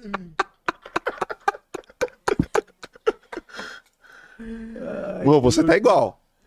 Tá muito igual, irmão. Eu tô um pouquinho, é. Caraca, eu Não, tô. tá muito eu- igual, eu- mano. Qual é o nome daquele cantor, aquele rapper? O marido da Rihanna, pô. Eu tô a mistura do Juliano Torriani com Drake de trança. Eu tô parecendo o Juliano Torriani aqui, cara, com Drake. Não, Do- cara, você tá a cara daquele cara marido da Rihanna, pô. Bota aí no Google, marido da Rihanna. Muito massa, meu. Caraca. É o post de hoje aí. É o post de hoje. Post de hoje. Ficou muito bom. Ficou muito bom. Hã? Thumb feita. Ficou muito Ô, cara, a gente tá falando quanto tempo aqui? Umas duas horinhas, né? Duas horinhas, mano. Que isso, cara? Duas horas falando. Eu, Ó. eu vim pra bater recorde, né? Então o primeiro tem que ser maior do que o do Adib, só pra zoar ele. É. E o segundo, A gente- ser o episódio mais longo. Que foi, que você lembra na primeira que eu falei, eu falei, cara, qual foi o mais longo? Eu tô uma hora e trinta. Eu falei, então vamos bater. Eu não sei se vai ser o melhor, mas vai ser o maior. Alguma coisa já tem que ser de largada pra ter brand, né? Eu já anotei que já não tem mais página, já anotei. Já anotei. Como é que é casar? Como é que é estar casado? Renovação de esperanças diárias e elementos de interesse e expectativas a cada turno.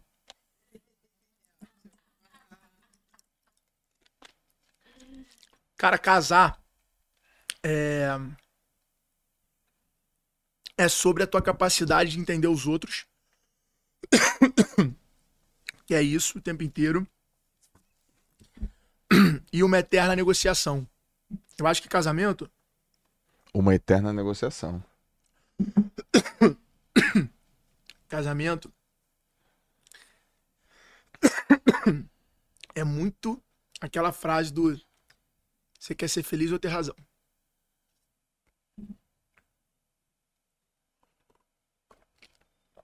Casamento é isso. O tempo inteiro. E aí, cara, é muito sobre compartilhar, né? Conseguir ali- alinhamento o tempo todo, né, cara? De sonho, Vocês estão De rotina. juntos? dois anos. E começaram a pensar em casamento depois de quanto tempo? Primeiro dia. Tá. Tipo a gente. E é legal, porque se você falar assim, cara, mas. E a gente já brigou e teve essa discussão. A nossa primeira decisão foi ter uma família junto. Pra gente ter uma família junto, a gente tem que se amar. Hum. Então isso fez a gente passar por todas as brigas, porque não tem como, com a vida que a gente viveu, que a nossa geração viveu, com a facilidade das coisas, com acesso, com a, com a ve- velocidade e tal. Cara, se você botar uma matriz SWOT, óbvio que casar vai ser uma merda. Que vai, porra, a vida de solteiro é maravilhosa, caralho, legal. Mas quando você bota família, aí mudou o significado da parada. Então acho que a- o cara que quer casar, ele tem muita chance de ser fracassado. O cara que quer que tomou a decisão de ter uma família. Porque família é briga, é alinhamento, é superação, é então acho que é muito é muito para isso assim. Então eu vejo muito a nossa história E a galera, ela, ela recebe muita pergunta, né? Quando a galera manda sobre isso. A nossa decisão de ter uma família veio antes de tudo. Nosso momento de, cara, quero ter uma família. Porra, é. Já curti e tal. Esse é meu objetivo, é isso que eu quero, esse é meu sonho grande. É, porra, isso que se- segurou a nossa relação e foi forjando a nossa parceria Cara, que e- legal e as isso, pessoas que você se cerca, né? É, que legal. Então, cara, não tem jeito. Quer que teu relacionamento dê certo? É difícil ter amigo, amigo solteiro. É difícil. É difícil querer ir pra rolê de solteiro. Então a gente, desde o início, foi desintoxicando de ah, ir pra balada, ir pra festa, né? Foi tirando isso e foi falando, cara, então tudo, cara. O prédio que a gente escolheu era o prédio onde tinha criança. Não era o prédio de Playboy. Não era o prédio do after, era o prédio da galera, onde a galera mora. Que a galera, normalmente, é a união. O, o termo galera, normalmente, é a união de pessoas fracassadas. Então, cara, todas as nossas decisões, escolhas de viagem, de amigos tal, era trazendo energia de família pra perto da gente. Todas, todas, todas. Todas as vezes que a gente foi pra energia sem ser de família, deu crise. Porque a gente vive na, gera... na, na época mais influenciável da história, pô. Sim. Então é muito fácil tu ser influenciado. Falar, porra, ser solteiro é maneiro, né? porra, essa festa, porra, flertar, porra. Então a gente botou isso no pedestal, família, Protegeu. e falou, cara, pra chegar aqui tem que casar, pra chegar aqui tem que se aturar, pra chegar aqui tem que ser maneiro. E fomos negociando, termo, termo a termo. E a negociação não para. Ela é incessante, incansável. Eu tava negociando antes de começar o podcast. Negociando é conversando. É isso, é isso, O que, que é você acha isso. disso? Pô, acho que tem que ser aquilo. Aquilo. Ah, não achei legal aquilo, mas eu também. Ah, podemos fazer aquilo. E ir lá pro futuro e tal. É o tempo inteiro conversa, conversa, conversa. Eu sou um cara, eu gosto de conversar. É, Eu gosto, mas com algumas pessoas. O que, que você não suporta? Tipo, não suporta, mano, não, não, não cola, não vem, cara, não quero. Eu não suporto gente assim.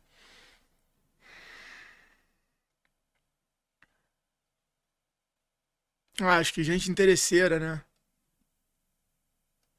Gente que não agrega, assim, que. É que eu sou muito. Eu falo isso pra ela, assim. Eu, eu óbvio, quando eu estouro, eu sou a outra versão. Aí é, pô, é, é horrível, mas é raríssimo, assim. Mas.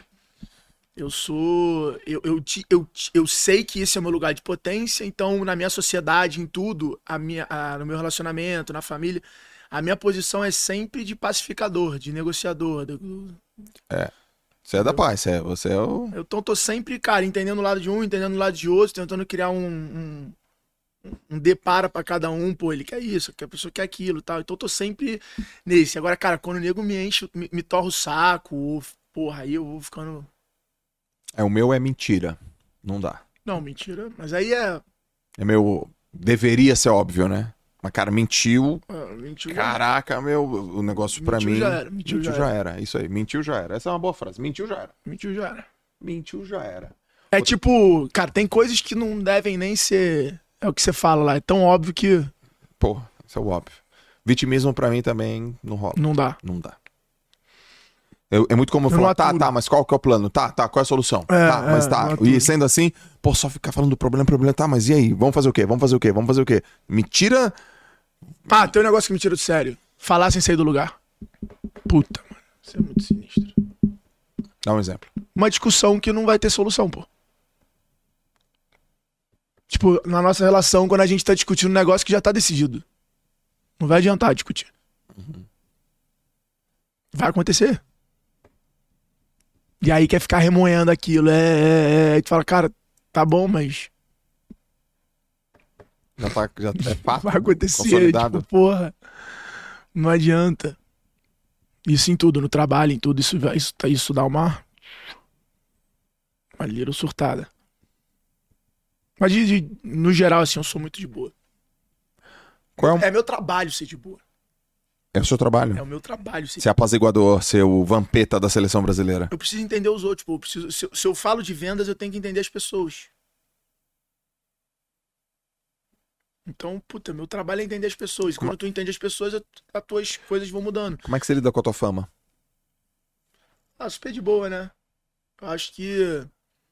É. Eu fico muito emocionado quando eu vejo jovem, cara. Quando eu vejo o filho do cara fã. Aí dá uma, uma balançada firme, assim. Que eu tenho esse sonho, né? Eu queria muito construir a escola dos meus filhos. Essa é uma ambição que eu tenho grande, assim. É... Eu queria, na verdade, não é isso. Vou corrigir. Eu queria ser o cara responsável por criar a matéria empreendedorismo para as escolas. Eu queria que meu filho, quando estivesse lá tendo aula de empreendedorismo, ele falasse, pô, meu pai que criou essa porra. É essa ambição. Essa ambição é. É, é essa a ambição. De Caraca, fazer o. essa é birreg. É. Essa é porrada, hein, irmão. Porra. Essa eu queria. Quero, né? Ah, quer? Quero. Eu tenho um livro para quando meu primeiro filho nascer. Tá quase pronto, que é O Pequeno Grande Vendedor. Que é um livro de vendas para criança. Que fala de vender brigadeiro, vender limão e tal. Puta, os molequinhos vão ler lá. O Joãozinho. Esse eu Joãozinho quero fazer o pra ser um, hein, para ser um marco. João vendendo? João é sacanagem, porra. Tá louco? Esquece. João conta piada, pô. Tá louco. Pô, o João é muito bom, pô. Little John. Little John. Little John é, é- John não exige. O moleque, e aí, pá, pô, você conta piada. Maravilhoso. O que, que o dinossauro foi fazer no orelhão? Falou o quê? Ele foi E ele comer conta- maionese. Não, e hoje ele já é grandinho, ele já conta direito. Mas, pô, ele contava sem nem saber falar direito. Ele já contava no Instagram, pô. esses moleques, eu fico olhando por esses moleques e falo, olha pra mim. Ele, ah, vocês são rápidos. Eu vi essa. Eu ri. Vocês são rápidos. Aí naquele mesmo dia, eu pus dois, João, Joaquim, vocês são rápidos. Eles, "Hum." Aí à no- à noite o Joaquim dele uma mordida no João aqui, ó. Pau! Eu falei, Joaquim, vem cá. Pô, filho. Poxa, filho, mordendo o João? Não pode, filho. O que, que o papai falou pra você? Que eu sou rápido. É muito bom. É muito bom. Cara, eu virei pro lado, fiz assim, eu segurei. A Larissa não ri na frente dele. E ele falou, pô, você falou que eu sou rápido. Foi isso que você falou pra mim. Os Caraca. moleques são muito bons, É cara. muito- Nossa senhora, os moleques vão tapar uns buracos em você, meu irmão, que você nem sabe que estão abertos. É, tu fala isso. Eu não quero mais. A minha esposa... Amor, enquanto a impressora tiver tinta, vai aparecer por aí. É. A impressora é que é toner. Enquanto tiver refil, enquanto o nego não fechar o, o, o, o- Como é que é o nome? O carregador lá. Não, é... é qual é que é o nome, amor? Um cara do jogo tem que tirar da O cartucho, o cartucho. tem que tirar da tomada mesmo. Enquanto não tirarem da tomada, meu amigo, já Ó, é. eu não quero mais, não. A Lalas tá reflexiva. E como que é ela aqui, né? Que é a, é a que gerencia a fábrica. Mas se ela quiser Ela é o papel, né? Ela é o papel. Enquanto tiver papel, vai sair tinta. Ela colocou o papel na impressora. Vai imprimir, brother. Vai imprimir. Vai imprimir, brother. Ela tá. Ela quer. Ela... E hoje é dia deles fazerem feeling. Cara, hoje é dia. Quarta do chamego. Quarta é. É. A agenda dele ainda não se acostumou. Não, mas, veio, mas vieram do casamento da tempestade, né? O, casa- É. o casamento. Ele vai se acostumar com o casamento. É, Hum. ah, tem essa parada de agenda de casamento, viu? Tá vendo? Tem- Tudo é agenda. É, tem que segurar essa agenda, cara. Não, não é tão simples. Eu achava que era mais simples. Até vir casamento, ser sócio, filho, então você tem que criar a situação. Tem que criar, irmão. Tem que criar a agenda. Do, do, do chamego e. A gente fazia a quarta do chamego sem celular. É impossível hoje, porque uma, por causa da molecadinha, né? né? Ficar ligado. E a mamãe fica ligadona, assim, né? Mas a quarta do chamego é, é bem legal. E fazer a- o encontro e evitar falar de trampo, cara. Só falar de projeto de família e de futuro e de curtir da próxima viagem, ou de coisas do dia a dia da casa. Isso é bem É, legal. A gente tá nessa missão agora, né? É. De, de escrever 10 viagens. Eu gostei dessa ideia aí, porque eu também não sei os dos próximos 10. É loucura, né? Eu sei uns 3. Me senti meio mal. É loucura. É, pô, esse dia eu fiquei mal. mal. Me senti meio mal. Falei, pô, não sei 10 países que eu quero ir. Como, como, Como como que eu sabe? Como é que tu Egito? nunca entrou no Google e não digitou? Como, é que, eu não tinha uma Egito parada ainda? que você viu na TV, moleque, falou: Caraca, queria conhecer a pirâmide. E tu hoje. Como é que eu não fui pro Egito que tu tem, ainda? tu Não foi. Não, Não, dá, não existe, não existe. Eu não fui pra Grécia ainda, pô. Eu Estudo os, os gregos Não dá, e não pô. fui ver o. Não dá, não dá, pô. É, não Aí começa a não fazer sentido, pô. É loucura. Aqui é a psica de viagem, tá? Aí, ó. Se vocês quiserem, eu mando o nosso calendário. A Aspen eu já chamei em janeiro, né? Vocês sabem, cara, no dia que vocês falaram assim, ó, estamos grávidos, a gente vai se conectar, a gente vai estar muito, muito, muito, muito mais junto. Não tem como. A agenda de, de papais e mamães, assim, é. É. Hum. Terça do chamego, quarta da tempestade, quinta do twist, sexta do terremoto. Todo dia tem algum. É, eu quero botar no Google Agenda o período fértil. É, botou no período fé. É. Google Agenda. Caraca, mano. 48 horas aí É, no Agenda. jejum intermitente, só, porra, não bebe Coca-Cola, só comer pera aqui, ômega 3, salmão. BH no tal. É, meu. Aqui, cara, música. Toca, qual- que vocês gostam de ouvir o quê? Porque ontem eu fui no show do Fábio Júnior, meu. Chorei, o caraca, bota a música.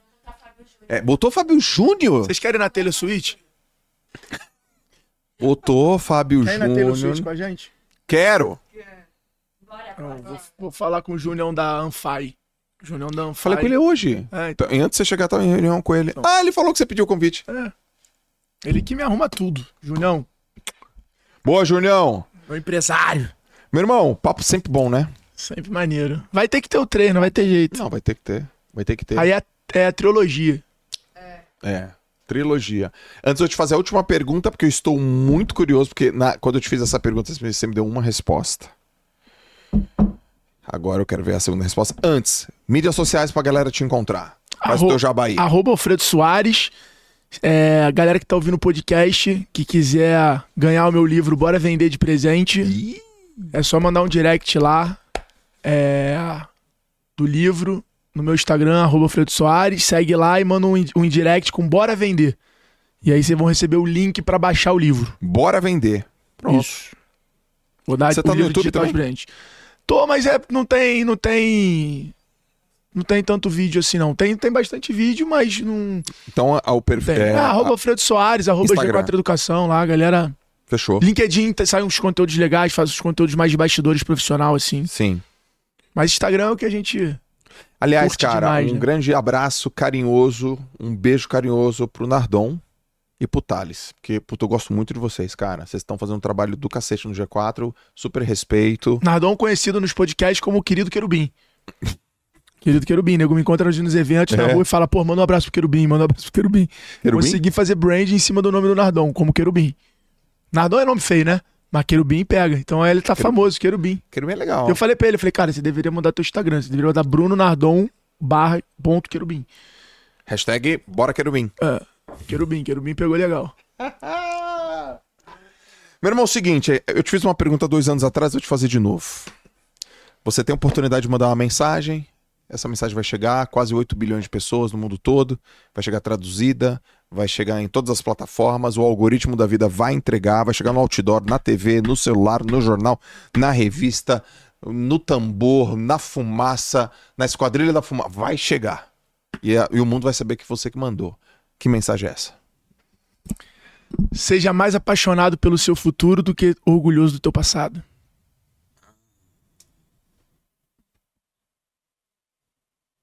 Tenha mais paixão pelo teu futuro do que orgulho do teu passado.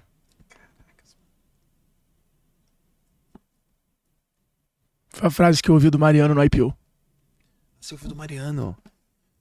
Seja mais apaixonado pelo seu futuro do que orgulhoso do seu. Cara, essa é porrada demais, cara. Eu dei uma revisitada no meu passado e, eu- e às vezes eu tô meio preso nele das conquistas e tal. E o grande líder é aquele que é admirado pelo futuro declarado e não pelo que ele já conquistou. Você nunca viu Elon Musk querendo ser admirado pelo ter, por ter vendido o PayPal, por ter feito a Tesla. Ele só quer que as pessoas respeitem, sigam e acreditem que ele vai colonizar Marte. Essa é a frase que Meu irmão, não sai da minha cabeça. eu amo você, velho. Você é meu Eu irmão, também. cara. Obrigado, tá? Você é muito Obrigado brother. pelas surpresas hoje. Que isso, cara. Foram emocionantes. A gente faz com muito carinho. E não esqueçam. Dove, o seu desodorante que oxigena o sucesso. 72 horas de pura proteção. A Dove vai ter que fazer coisa com a gente. Porra, se ela não fizer Que muita isso, loucura, Do-. Dove? Programa tá de. TV e tal. Caraca, nota Tá nós. Cara, manda um monte de Dove, de jogos Dove, caraca, Pô. a gente jogando na molecadinha, mas a gente jogando bola, os moleques lá na quebrada. imagina um ônibus do formato de um desodorante, a gente gravando podcast pelo Brasil dentro dele. Pô, tá maluco. Caraca, mano. Estão E- dando mole. Ó, a Dove vai. ah, Sabe o que a Dove vai fazer contigo? Ela vai patrocinar o teu projeto Oito Podcasts Infinito. Vai precisar de proteção. Vai precisar de proteção. Senhoras e senhores, esse foi o podcast número 142, Dino? 142, muito orgulho. Caraca, tu tá afiado, mano. Tu tá muito, muito, muito, muito afiado. Obrigado, tá? Tamo junto sempre. Sempre. Se você não está inscrito no YouTube, se inscreve no canal do YouTube. Se você não segue a gente no Spotify, por favor, nos siga no Spotify. Obrigado pela sua audiência também, tanto no YouTube quanto no Spotify. A gente faz com muito carinho esse conteúdo. Eu procuro fazer as perguntas que você faria. É, eu vi da forma como você ouviria. Eu represento todos os meus ouvintes aí. É um prazer. Eu amo, cara, fazer esse, esse trabalho. Para mim é uma terapia. E manda mensagem para esse cara aqui, vai lá, segue esse cara na internet, vê todo o conteúdo que ele tá fazendo, compra o livro dele, lê o livro dele, dá um feedback para ele. E acima de tudo, aplica o que foi de importante para você aqui nos insights, porque para mim rolou vários insights incríveis. Valeu, galera. Esse é o JJ Podcast. A gente se vê no próximo episódio. Valeu!